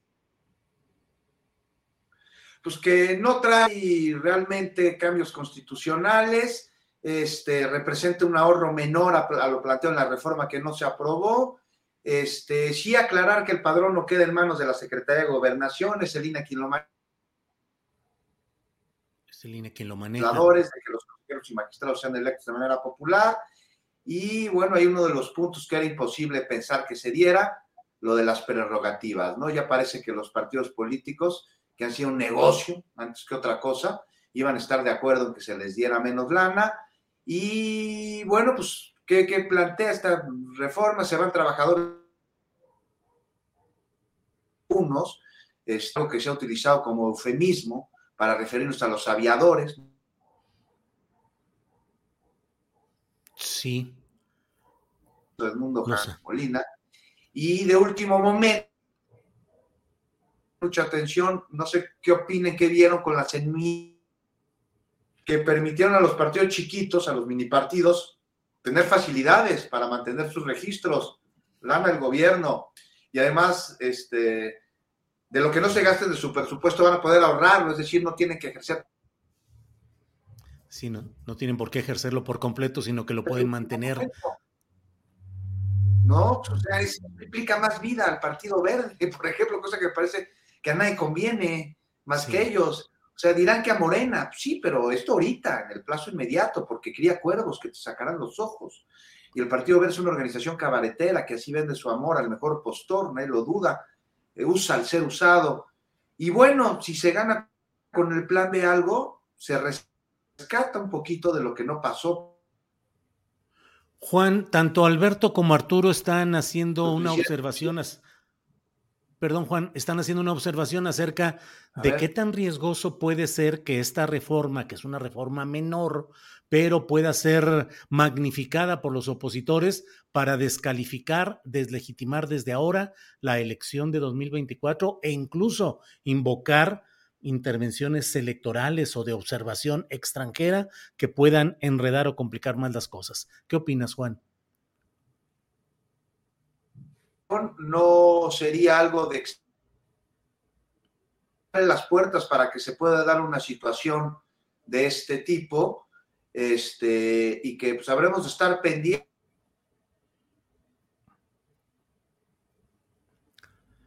Eh, Juan, no me oyen, ¿verdad? No, no, no, por desgracia se entrecorta mucho. Este, vamos a ver si solo con audio, sin imagen, podemos eh, mejorar esto, porque sí, nos estamos privando de la continuidad de tu plática, Juan. Vamos a, tratar de, arreglarlo ahí, lo que suceda. Bien, porque de repente se oye y se ve bien, pero eso dura eh, segundos nada más. Disculpas, por favor, a la audiencia y sobre todo, y en especial también a, al propio eh, compañero Juan Becerra Acosta. Bueno, vamos a Vamos a ver algunos otros temas que están por aquí también pendientes y que eh, conviene que le demos una revisada. Arturo Cano, dentro de lo que estamos viendo, hoy el presidente de la República ha dicho que él vería adecuado que haya un debate entre los precandidatos de su partido, que es Morena. Eh, ya lo han planteado tanto el, propio Marcelo Ebrard, lo ha planteado o lo ha aceptado Claudia Sheinbaum, el secretario de Gobernación que estaba en la reunión, pues el propio presidente le dijo, ¿verdad que sí estaría bien si aceptas? Él dijo, sí, sí, de acuerdo. Eh, ¿Cómo verías ese tema de los debates que incluso supongo que podrían incorporar más adelante al propio Gerardo Fernández Noroña y al propio Ricardo Monreal? ¿Qué opinas, Arturo? Bueno, pues que, ya que nos adelantaron tanto las campañas, pues sería bueno escucharlos en, un, evento así, en un, en un debate, porque quizá podría ayudar a que se clarificaran muchos puntos que están en la discusión pública, especialmente entre los simpatizantes y, y seguidores de Morena. Este, y quizá el eje fundamental o uno de los ejes fundamentales de un debate eventual entre los presidenciables de Morena tendría eh, que, ser escuchar cuál de ellos eh, es el que ofrece garantizar la, continuidad de la 4T y cómo lo argumenta y por qué, y por qué piensa que, que el resto de sus compañeros o el resto de los mencionados no, no representan esa, esa continuidad o, la continuidad con, la, con el apego a los principios y al estilo personal de, del líder indiscutible del, movimiento que llegó a la presidencia en 2018. Este, bueno, pero, pero todo esto me, parece parte de, este, de este asunto que, fue adelantar eh, tanto la, eh, el inicio o el arranque del, del proceso de, selección o de definición de candidata o candidato de, Morena, que es un proceso que al mismo tiempo metió a la, oposición en, dificultades, porque es la hora que la, oposición no puede eh, tener tres o cuatro perfiles eh, con cierta fuerza para oponerlos a los perfiles oficiales, ¿no? Ya, ¿cuántos había en la última lista que mencionó este, el presidente de la República? Ya eran más de 50, creo, ¿no? O, o algo así de los, de los que ya se habían apuntado desde el lado opositor. Sí, bien Arturo. Vamos a ver si Juan Becerra ya está. Juan, eh, si nos escuchas, Juan Becerra. Sí, ya hice aquí una serie de cosas, desactivé el modem, lo volví a conectar a ver si funciona, si tenemos mejor señal. Y lamentablemente no me puedo conectar por el teléfono porque aquí tampoco hay señal aérea es muy malo, tiene que ser por el Wi-Fi, pero espero que ya se haya resuelto. ¿Me pues ahorita vas fluidito y sin ninguna interrupción, así es que agarra caminito, aviéntate unos 20 minutos, nosotros aquí esperamos en compensación de lo que no has hablado. Juan, por favor, nos decías pues algunas observaciones sobre este plan B y yo te preguntaba qué tanto creías que podría darse una deslegitimación temprana del proceso del 2024 o abrir la puerta a impugnaciones que puedan ser magnificadas hasta a nivel internacional. Juan. De que se va a intentar rápidamente, si quieres, ya para pasarle otro tema. No, no, dale, dale, sí, sí, pero tienes todo el campo y tabla. Este, sí, se va a intentar por parte de la oposición acomodar un lugar de legitimizar el proceso electoral de 2024 y también se va a buscar a través de lo que pueda llegar a representar estos cambios no constitucionales, pero sí de leyes secundarias, este, con respecto a eh, reformas en materia electorales. Eh, a mí me preocupa más eh, la actuación de los consejeros electorales y de las personas que tienen secuestrado al INE, porque si el INE necesita ser salvado, pero de quienes tienen secuestradas sus funciones en este proceso electoral. Ya vimos lo que le sucedió, por ejemplo, en días recientes a la jefa de gobierno con esta eh, resolución totalmente desproporcionada por parte del INE, que si quieres hablamos de ello un poquito más adelante, pero muestra de eh, herramientas y artilugios totalmente antidemocráticos este, de un instituto encargado de procurar la democracia en nuestro país, que claramente está jugando para el lado opositor, que claramente está representando los intereses del opositor. Y si no, no entiendo cómo es que Ciro Murayana celebra este, que el próximo año no va a haber ejercicios de participación ciudadana, que no va a haber consultas populares. Imagínate, ellos están encargados de que existan este tipo de herramientas, celebran que no lo haya. Y pues el que lo celebren nos deja claramente que ni siquiera se dan cuenta que lo están haciendo mal. Ellos creen que lo están haciendo bien, así como Peña Nieto no entendía por qué estaba mal lo de la Casa Blanca, Julio. Y pues sí, una, un plan B ahí medio raquítico en el que se metieron intereses de partidos chiquitos, que a mí me parece que eso también este, no abona, no abona a la democracia, siendo que el sistema partidista tendría que blindarse para que los partidos políticos sean eso y no sean este, negocios.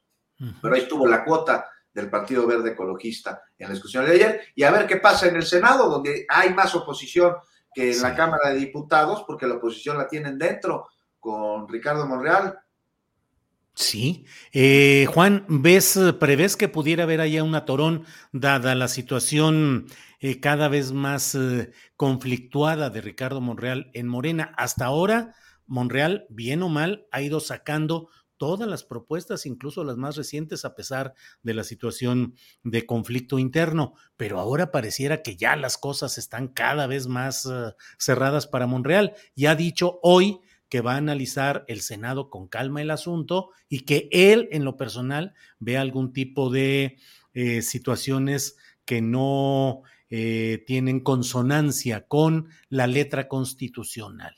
¿Crees que Monreal podría aventarse el último tiro, la última carcajada de la cumbancha y se la aventara tratando de boicotear este proceso? No lo dudaría no le dirá nada y nos lleva a la pregunta, yo creo que esto pues, este, puede suceder, puede pasar y yo creo que además ya hay un aviso, pero luego da avisos Ricardo Monreal que generalmente o finalmente no se cumplen y nos lleva a preguntarnos sobre si Monreal decide caminar para la oposición y más bien la pregunta debe ir en el sentido de si se quiere ir a la otra oposición, porque el senador ya es una oposición al interior del partido, y claramente un opositor al proyecto que está dentro del proyecto y que aún y que tiene este, elementos que le son valiosos al proyecto y esto es el meollo del asunto. O sea, tiene una cantidad ahí de legisladores, sobre todo eso, este, me parece, eh, que hace que, que, tenga fuerza. Ahí radica buena parte de su fuerza y parece haber dos rubicones en este caso y uno ya se cruzó y es el elefante en la sala. O sea, Monreal no es más alguien cercano al presidente, pero no solo eso, es lejano. Hace mucho tiempo que quedaron atrás los desayunos que semana con semana tenían él y el presidente. Desde las elecciones intermedias no se celebran, no se llevan a cabo. Y esto no es asunto menor porque no solo son los desayunos, o sea, el presidente no recibe a Monreal desde entonces, no se ven. Y no olvidemos que Monreal es el coordinador de la bancada del partido en el poder en la Cámara de Senadores. Y esto no es sano, o sea, ¿cómo podría serlo? Entonces ese Rubicón, ese ya lo cruzó Monreal cuando decidió operar a favor de candidatos de oposición para las alcaldías de la Ciudad de México. No hay retorno de ello.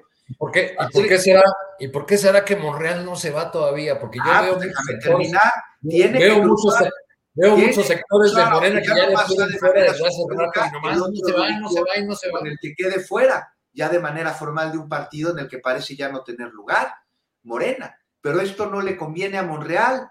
Este, ya lo habría hecho Arturo. O sea, como amenazó que lo iba a hacer, dijo que diciembre le gustaba parirse y, y hasta lo cantó incluso y no lo hizo. El costo político sería enorme, y tú lo sabes, para él, porque se aliaron con quienes tanto repudio tiene por parte de que... ¿Y por qué, ¿y por qué le este, convendría a Morena?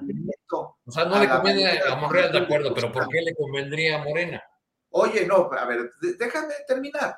Mira, no le convendría, ¿por qué le convendría a Morena que se fuera a Monreal? Porque se quitaría un forúnculo de encima. ¿Por qué no le conviene que se vaya a Monreal? Pues porque tiene senadores que son afines a él que van a impedir que pasen algunas este, propuestas en el legislativo. Y Monreal no se va, imagínate el costo de Monreal para él mismo en irse. Este, a, ¿A dónde se va? A una posición por la cual se votó masivamente en 2018 para quitar. O sea, de, veras va a llegar a ese nivel. Si, si lo convendría, ya se habría ido, porque tampoco le conviene estar de apestado adentro del partido, ¿no? Y si se va con el PRI, con el PAN o con el PRD, va a estar confirmando eso de lo que tanto se le está acusando. Y mientras el Senado lo sufre y prueba es aquella plenaria a la que no llegaron los secretarios de último momento y el reclamo de la propia bancada, su coordinador y el cuestionamiento sobre lo que estaba haciendo para que esto sucediera. Y habremos de ver ahora bajo este panorama qué sucede con las modificaciones a leyes secundarias que se acaban de aprobar en la Cámara de Diputados cuando lleguen al Senado y a favor entonces de quién va a operar Monreal. ¿no? Y tanques de oxígeno, pues va a intentar comprar Monreal como sea, pero esos tanques se van a acabar. Y mientras aquí sigue sin estar este, por completo y sin irse tampoco. Bueno, pues ya hubo tiempo de compensación con Juan Becerra Acosta de los problemas técnicos que tenía. Arturo Lechuga Lozano dice, que eh, Juan le puso un gancho metálico al modem y una lata de Pepsi para que funcionara. Así es que bueno, Arturo Cano, Arturo, eh, el Movimiento Ciudadano tuvo una reunión, una convención nacional extraordinaria en la cual dijo que irán por sí solos al 2023 y al 2024. Y abundan los comentarios en los corrillos políticos que dicen que la aspiración es tratar de captar disidencias de Morena. Particularmente se habla de que Marcelo Ebrar podría ser el candidato de MC y que a la gubernatura de la Ciudad de México podría ser justamente Ricardo Monreal. ¿Qué opinas de estas especulaciones de curso corriente ahorita en la grilla nacional, Arturo? Pues a, Dante Delgado más o menos le ha funcionado eh, mantener esta distancia del bloque opositor, cocinarse aparte, y es muy probable que sí le, le, sea útil para eh, cachar las, las disidencias de Morena. Ahí viene el tema de, de Coahuila, por ejemplo, donde a pesar de de que el senador Guadiana está eh, en todas las encuestas en los primeros lugares, pues parece que hay la determinación de hacer candidato al subsecretario Mejía. Entonces, ahí hay una posibilidad de que, eh, de que un candidato eh, o que un personaje que, que, no es aceptado en su partido o no es apoyado, pues se, vaya. Pues recordemos Arturo Guadiana, que además forma parte del grupo o la corriente de Ricardo Monreal, que fue quien lo destapó en Coahuila en un acto político y que yo lo entrevisté hace algunos días, una semana o dos semanas, y dijo, yo reitero mi lealtad hacia Ricardo Monreal. Digo, también ahí está eso en el Ricardo, Ricardo, Ricardo, Monreal heredó una, una suerte de... Eh, de poder político que tuvieron otros coordinadores del, Senado, ¿no? Mario Fabio Beltrones y Emilio Gamboa, este, hicieron muchos gobernadores, porque siempre ha sido considerado el Senado en la escala local una suerte de antesala de la gobernatura. Eh, se toma como un peldaño hacia en el camino a la gubernatura. Entonces, es muy, es muy común que el coordinador de los senadores se convierta en un promotor de, los integrantes de su bancada como los aspirantes a, la gubernatura. Entonces, pues ha sido más bien, más bien por esa, por esa cuestión eh, que porque fueran originalmente de un grupo de un grupo político antes de su llegada al Senado, pero en efecto, pues hay varios eh, eh, gobernadores y varios de los que llegaron el, año pasado que son considerados cercanos o del grupo de Montreal. Lo mismo decían, por ejemplo, de Rubén Rocha, el sinaloense, eh, o del senador Villarreal, en fin. Este, pero, pero yo creo que, eh, que veremos este, muchos reacomodos todavía en, los próximos, en los próximos meses y, y años porque pues las, las candidaturas de la 4T, las candidaturas ganadoras, pues no alcanzan para todos. Y además ha, eh, habido un verdadero éxodo de, militantes del PRIAN-RD hacia Morena, de gente que en el 18 no estuvo con el candidato López Obrador y que se ha ido incorporando en las contiendas locales porque ven a la 4T y a Morena como el vehículo más seguro para llegar al, para llegar al poder. Bien, Arturo. Eh, Alberto Nájar, ya está aquí la rebelión en el chat. Dice, le dieron la palabra a Juan por compensación, también a Arturo por su primera posición, pero a Alberto Nájar apenas le dieron chance una sola ocasión. Déjenlo hablar. Alberto Nájar, tienes todo el tiempo para hablar de lo que quieras, este tema de, de por qué no se va Ricardo Monreal de Morena a fin de cuentas, eh, los coqueteos de MC, Marcelo Ebrar, en fin, tiene usted todo el tiempo que quiera, por favor, para que aquí no se arme la rebelión en el chat. Alberto. No, no, para nada, para nada, al contrario, muy interesante lo que plantea Juan y también Arturo y por supuesto tú, Julio, y lo que comentan en el chat. Mira, yo me, eh, ahorita que escuchaba a Juan y a Arturo, me puse a, bueno, recordé una columna que publicó ayer justamente Jorge Cepeda Patterson en Milenio, que se llama ¿Qué hacemos con Monreal? o ¿Qué hacer con Monreal? Creo que se llama así, déjamelo. sí, ¿qué hacemos con Monreal? Y básicamente plantea algunos, algunos temas que me parece muy interesante también eh, traer a la, a la conversación. Uno de ellos es que, bueno, sí, Ricardo Monreal, evidentemente que ya es, como dice eh, Juan, un apestado, allí no solamente en el Senado, sino en Morena. Eh, el presidente López Obrador le ha mandado ya varias veces eh, una mensajes para decirle que está muy inconforme con su actuación y la manera en cómo se ha comportado en algunos temas relacionados con iniciativas presidenciales, iniciativas de, de, ley. Pero creo que lo que más ha molestado en Palacio Nacional, y decía Jorge Cepeda Patterson, es esa idea muy peregrina, muy de Ricardo Monreal, de venderse como la última Coca-Cola en el desierto, como la, única alternativa que hay, como la llave maestra de todo para destrabar todos los entuertos en, en la Cámara de Diputados o entuertos políticos.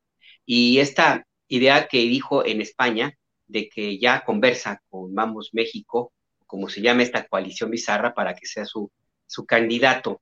Esto lo dijo cuando todavía forma parte de Morena, y por la lectura no cayó nada bien allá en el interior de, la 4T y mucho menos en Palacio Nacional.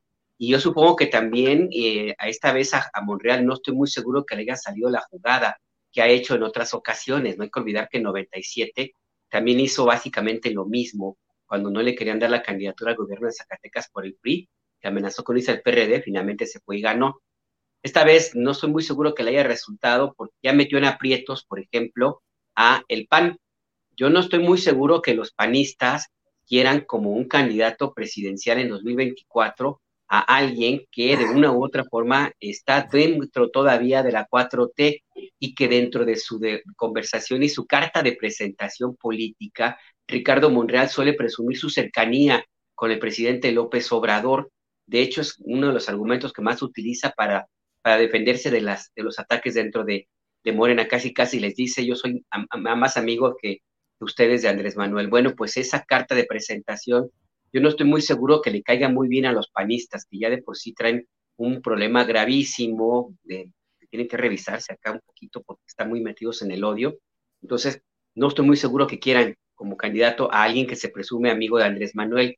Y en el PRI tampoco estoy tampoco muy, muy, muy cierto de que les, de que les interese postular a Ricardo Monreal, no porque no les caiga bien, pues es finalmente tienen el mismo origen, sino porque en lo que queda de ese partido ya hay una competencia muy seria por presentarse como candidata o candidato a la presidencia, no porque puedan ganar, sino porque el que sea la que sea postulada o el que sea presentado como candidato del PRI, pues tiene más posibilidades de negociar y de y obtener ganancias más importantes que las que tendría siendo un militante común y corriente. Y pues no les caería nada bien que alguien llegara a comerles el mandado, que de por sí ya está muy, muy escaso, como, como si fuera un kit un kit de, acarreado. Eh, y el movimiento ciudadano, pues ya vimos que está Dante Delgado también ensayando su viejísima tesis de, darse a ofrecer, de querer venderse caro, de decir que él puede solo y nada más para encarecer el precio y venderse, venderse eh, a un, con, mayores recursos de los que puede haber obtenido si no hubiera hecho esa jugada. Y tampoco le conviene que esté Ricardo Mundial allí. No estoy muy seguro que Samuel García o Pablo Lemus, ni mucho menos Enrique Alfaro, quisieran que Monreal les disputara la candidatura por parte del Movimiento Ciudadano. Entonces, ahí la pregunta que hace Jorge Cepeda Patterson me parece muy pertinente. Es, ¿y, qué hace, ¿Y qué hacen con Monreal? Yo la verdad que no sé. Jorge Cepeda dice que a lo mejor lo que está planteando es em, hacer toda esta grilla para ser candidato a jefe de gobierno. Y tampoco ahí cabe, porque no estoy muy seguro que a Claudia Sheinbaum le convenga tener a un enemigo de, ahí en la, Ciudad de México, en el gobierno de la capital. Entonces sí, es un brete, sí es un brete porque tampoco lo pueden correr porque se necesita la operación política que bien o mal sabe hacer Ricardo Monreal. Entonces, mi lectura es, yo creo que lo van a dejar ahí, ahí, que siga, que siga vegetando, haciéndole, eh, aportando momentos y gatos de, de sana y solaz esparcimiento político, y hasta ahí ya supongo que más adelante se tendrá que tomar alguna determinación, ya cuando las, las corcholatas estén más perfiladas hacia el refrigerador. Bien, Alberto, gracias. A ver cómo le va de veras a Ricardo Monreal. Entre los abogados hay un término que se refiere a los bienes mostrencos, es decir, bienes abandonados de los cuales nadie reconoce ser el dueño. Y ahí está el bien eh, sin que nadie lo ocupe y él, digamos, el predio ahí está, pero no hay quien reclame su propiedad o su manera. Eh, por, lo pronto, por lo pronto sí va a ser invitado a una cena navideña ahí con la con Sandra Cuevas. Nomás no sé si se quiera vestir como ella. Al ah, estilo pues, Liverpool y con osito. Va a estar Juan. Muy va a estar muy a gusto. Muy a gusto esta cena de Navidad. Ya vimos que Sandra Cuevas, la verdad. La verdad la criticaron porque salió en pijama su arbolito de Navidad. Hay tantas cosas. ¿Por qué criticar a Sandra Cuevas? Porque la critican por eso. Yo no le y el osito. Con sus hijos. Nada más. Nada de malo, nada de malo, pero un bien mostrenco. Pero, sí. Pero me dio mucha risa. Oigan, rápidamente, yo estoy viendo lo de Perú y estoy verdaderamente impresionado y tengo una pregunta para ustedes porque ustedes sí le saben. ¿Se acuerdan el, el autogolpe de Fujimora de 1992 que le salió ahí, pero no sé, ¿creen que Castillo haya querido hacer algo similar, pero pero sin tener la popularidad ni el apoyo militar de Fujimori en aquel entonces. pues ese es la cosa allá en Perú, ¿eh? Sí, sí, está caliente. En estos momentos está encaminándose ya la vicepresidenta para tomar eh, el juramento. Dina Boluarte, que es la vicepresidenta. La mayoría de los miembros del gabinete renunciaron de Pedro Castillo. Las fuerzas policíacas y militares no obedecieron lo que calificaron como un autogolpe de Estado porque Pedro Castillo Hoy mismo, como que se tardó un poquito en eso, pero hoy mismo, a unas horas de que el Congreso Unicamaral de Perú tomara la decisión de destituirlo, declarar vacante esa presidencia, él, Pedro Castillo, ordenó la suspensión de trabajos en el Congreso, la instauración de un estado de excepción y la reorganización de todo el Poder Judicial, entre otros temas, pero ya no le dio y ya está detenido en una prefectura policíaca, Pedro Castillo, junto con otros personajes de aquel lugar. Juan Becerra, ¿qué lecturas entender? Porque bueno, no deja de ser interesante ver cómo en México, y lo platicaba hace unos minutos con el doctor Lorenzo Meyer, pues cómo finalmente el proceso institucional en México, pues sigue adelante con sus...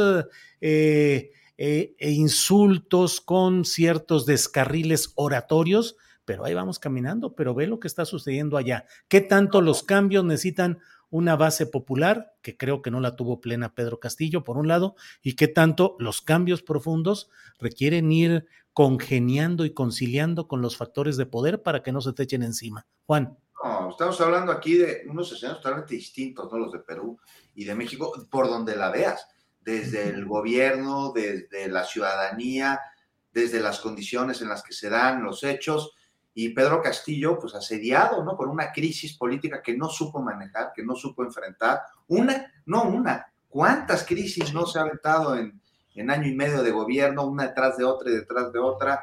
Y a eso súmale un loafer terrible, este, una guerra mediática en su contra, la torpeza del mismo presidente al enfrentar estas situaciones, acusaciones de corrupción y Luego, pues la gota que derrama el vaso, ¿no? El sembrar el miedo a la población peruana, recordando, por eso me recordó inmediatamente lo que sucedió con Fujimori en aquel entonces, que se quiso dar un autogolpe, pero contaba pues con mucho más popularidad ciudadana y además con el apoyo de los militares, algo que, Pedro Castillo no, no tiene, esto en 1992, este, una situación 92.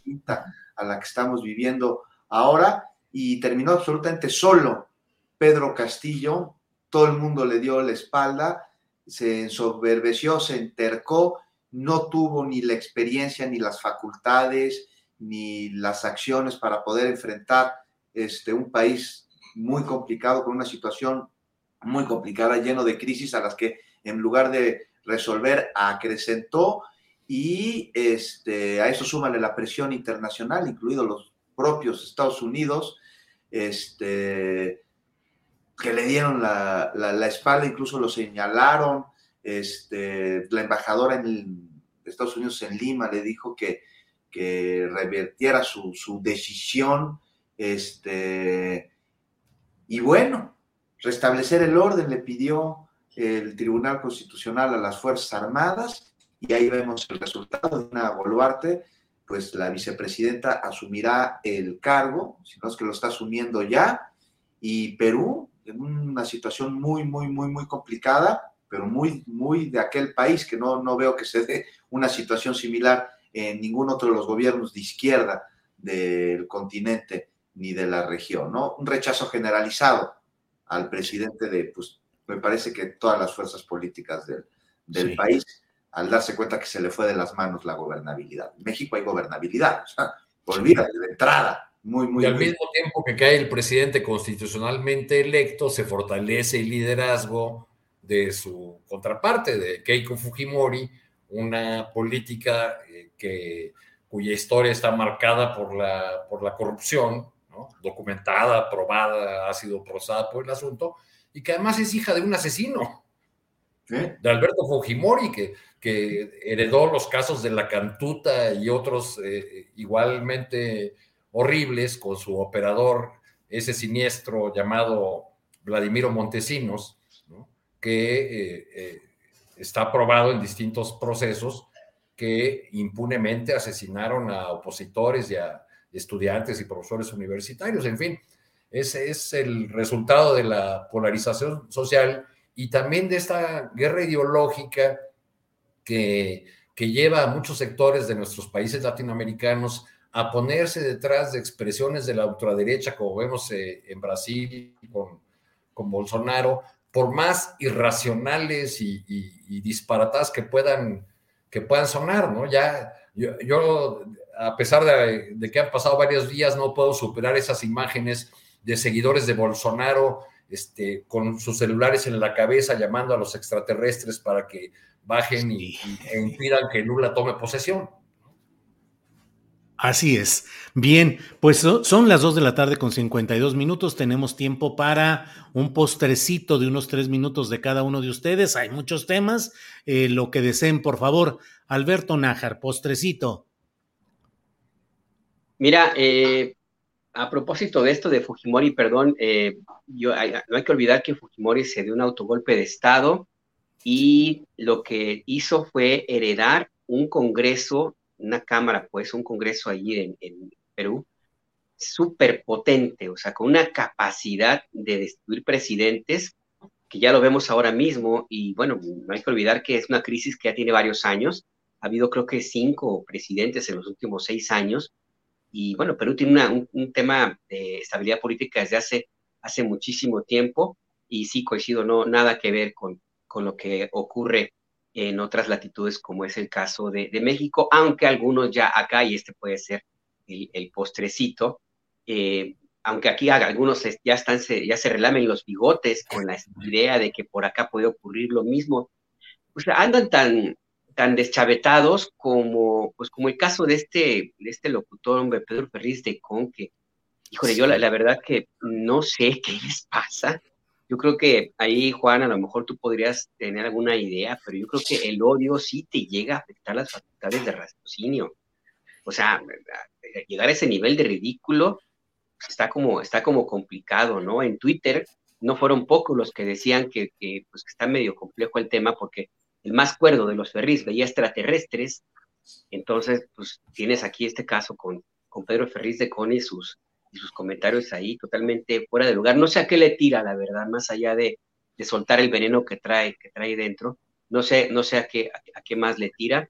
Y pues eventualmente, pues ahí está, parte de estas estampas, de, esta, de estas galimatías que vamos a, a ver, yo creo que más, más frecuentemente se van a multiplicar conforme se acerquen los comicios el Estado de México, sobre todo, Sí, Alberto. Y bueno, el propio presidente de la República hoy reconoció dos errores en la designación de, en la postulación de candidatos a, al Senado eh, por parte de Morena. Uno de ellos, Lili Telles, y lo traigo a colación por lo que tú dices, porque bueno, pues pareciera uno de los ejemplos depurados de ese odio concentrado y de esa capacidad estridente que puede gustarle a la audiencia de derecha y de ultraderecha. Habló el presidente de Lili Telles y de Germán Martínez, que fue miembro del círculo, del primer círculo de Calderón, presidente del Partido Acción Nacional, eh, burlón defensor de, del fraude electoral de 2006. Alberto.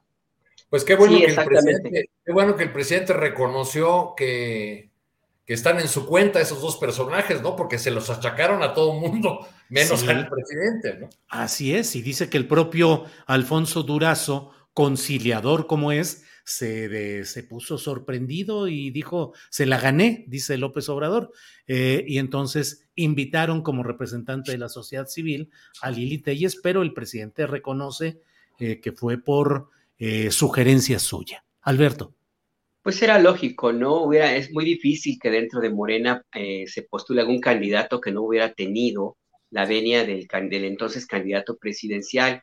Y ahora mismo no hay movimiento político dentro de Morena, o difícilmente lo habría sin el conocimiento preciso del presidente López Obrador.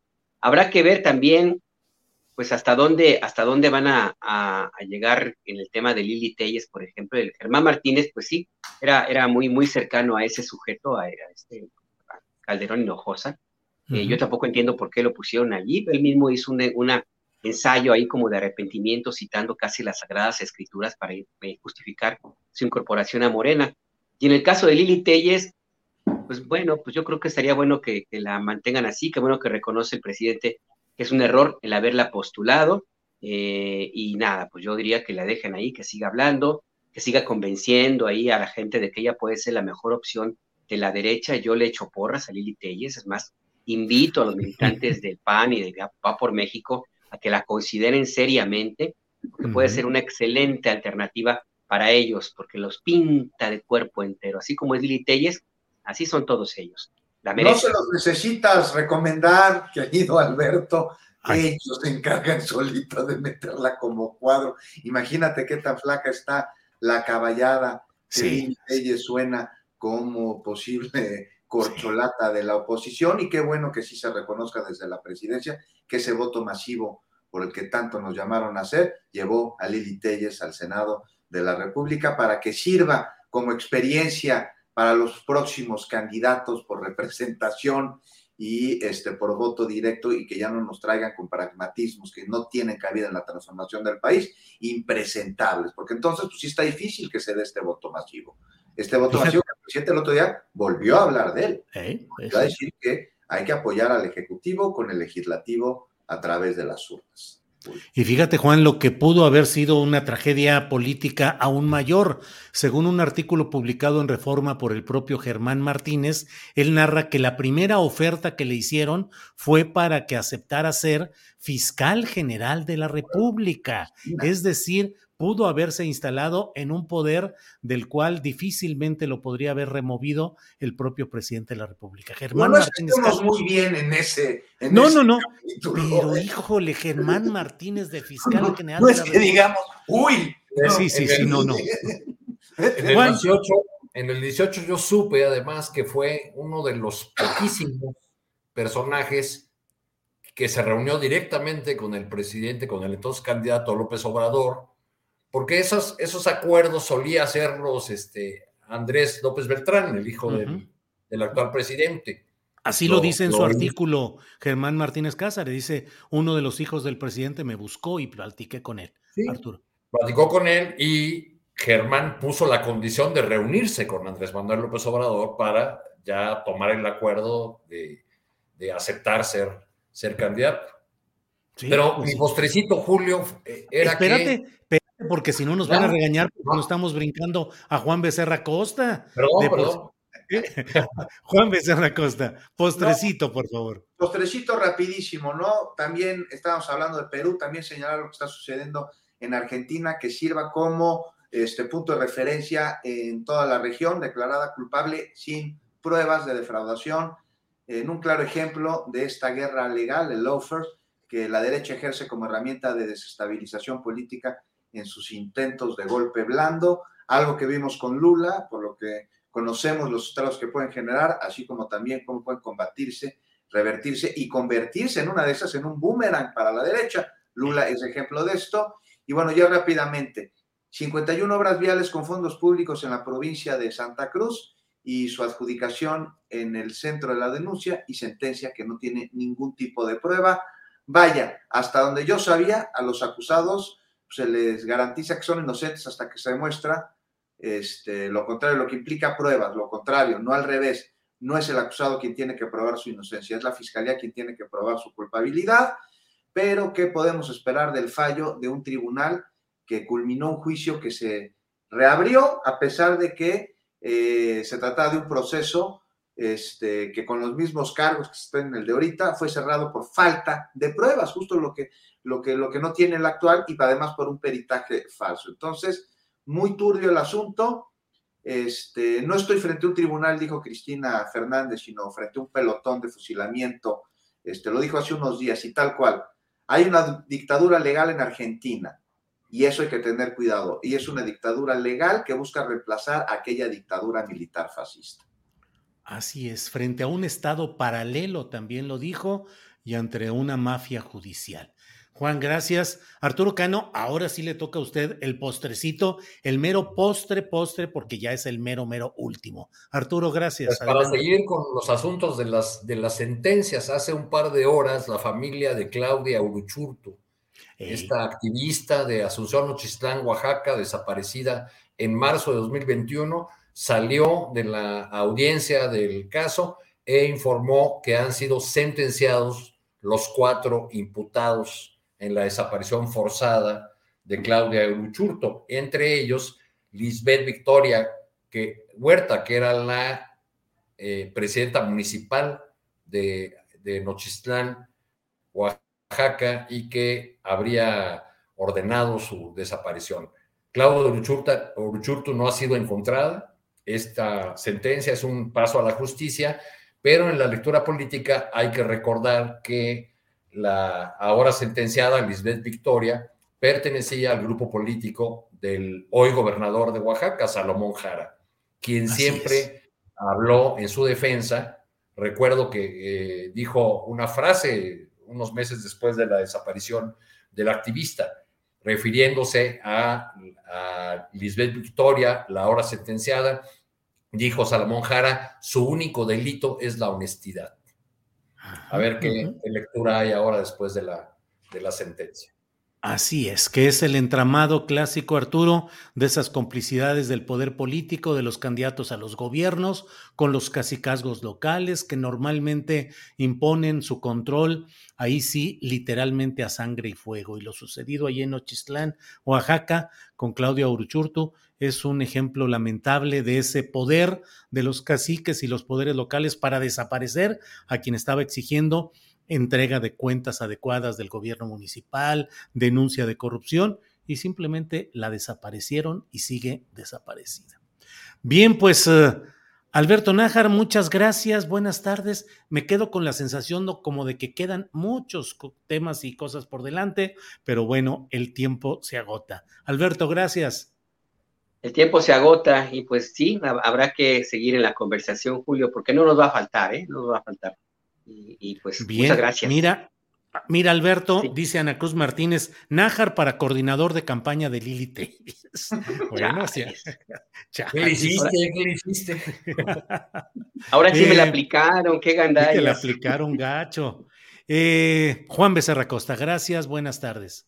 Muchas gracias, Julio. Abrazo, Arturo, Alberto, a quienes nos ven y por supuesto Adriana, y nos vemos la próxima semana. Prometo revisar mi conexión de internet antes. Una disculpa por las fallas. Y si no, el ganchito de, ropa y el, el botecito de Pepsi o de Coca metálica y con eso. Gracias, Juan. Hasta luego. Arturo Cano, gracias y buenas tardes. Muchas gracias, Alberto. Con Lili Telles, aunque te quemes, tú adelante. Sí, adelante, Alberto. Arriba y adelante. Muy bien. Arturo Alberto Juan, muchas gracias. Buenas tardes. Nos vemos pronto. Hasta luego. Gracias. Bueno, bueno, vaya, miren lo que son las cosas. Rommel Andrade dice, a México, ¿qué carajos le importa lo que pasa en Argentina o en Perú? Rommel, em, no le voy a, no, no voy a responder esa pregunta, pero eh, Pat MC dice, híjolas, qué gacho, Nájar, qué gacho, es cotorreo el que hay aquí.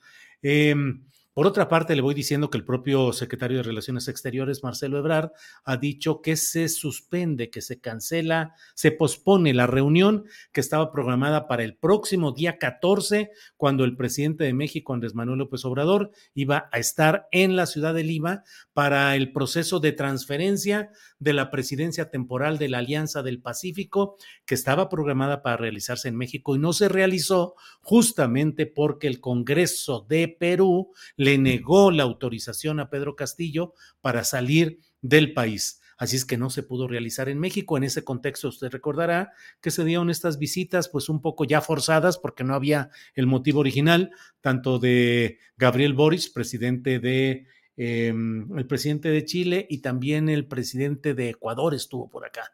Entonces se pospone porque México le tiene que entregar la presidencia temporal de la Alianza del Pacífico al presidente o a quien ocupe la presidencia de Perú. Lo hará ahora con la vicepresidenta que está tomando posesión en lugar del citado eh, Pedro Castillo, es decir, lo entregará a Dina Boluarte, la vicepresidenta que asume la presidencia hoy de Perú. Ya iremos viendo qué es lo que sucede, pero el presidente López Obrador pretendía ir personalmente a Lima a entregar esa presidencia a Pedro Castillo, lo cual ya no será posible.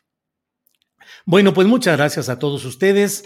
Eh, Zoraida Sain Martín del Campo dice, yo siempre ando armada, solo así me siento segura. Eh, bueno, eh, Versamedium dice una feminista manifestándose es multitud frente al control freak. Versamedium, no sé qué suceda bueno, pues muchas gracias a todos ustedes. Saludos desde Guaná, Washington, dice Tigre Toño. Muy bien, qué buena mesa de análisis, gracias, dice Flor Guadalupe Moreno.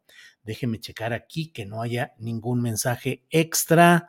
Eh, no, no hay nada, simplemente pues todo lo que ha sucedido, ya le hemos dicho que ha tomado posesión ya como presidenta de Perú. Em, eh, Dina Ercilia Boluarte Segarra. Así es el nombre completo de la nueva presidenta, la primera presidenta, la primera mujer que preside Perú, Dina Ercilia Boluarte Segarra.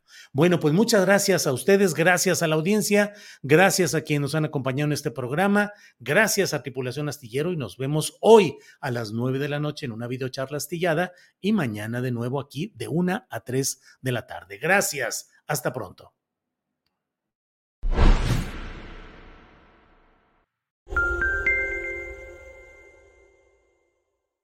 Para que te enteres del próximo noticiero, suscríbete y dale follow en Apple, Spotify, Amazon Music, Google o donde sea que escuches podcast. Te invitamos a visitar nuestra página julioastillero.com.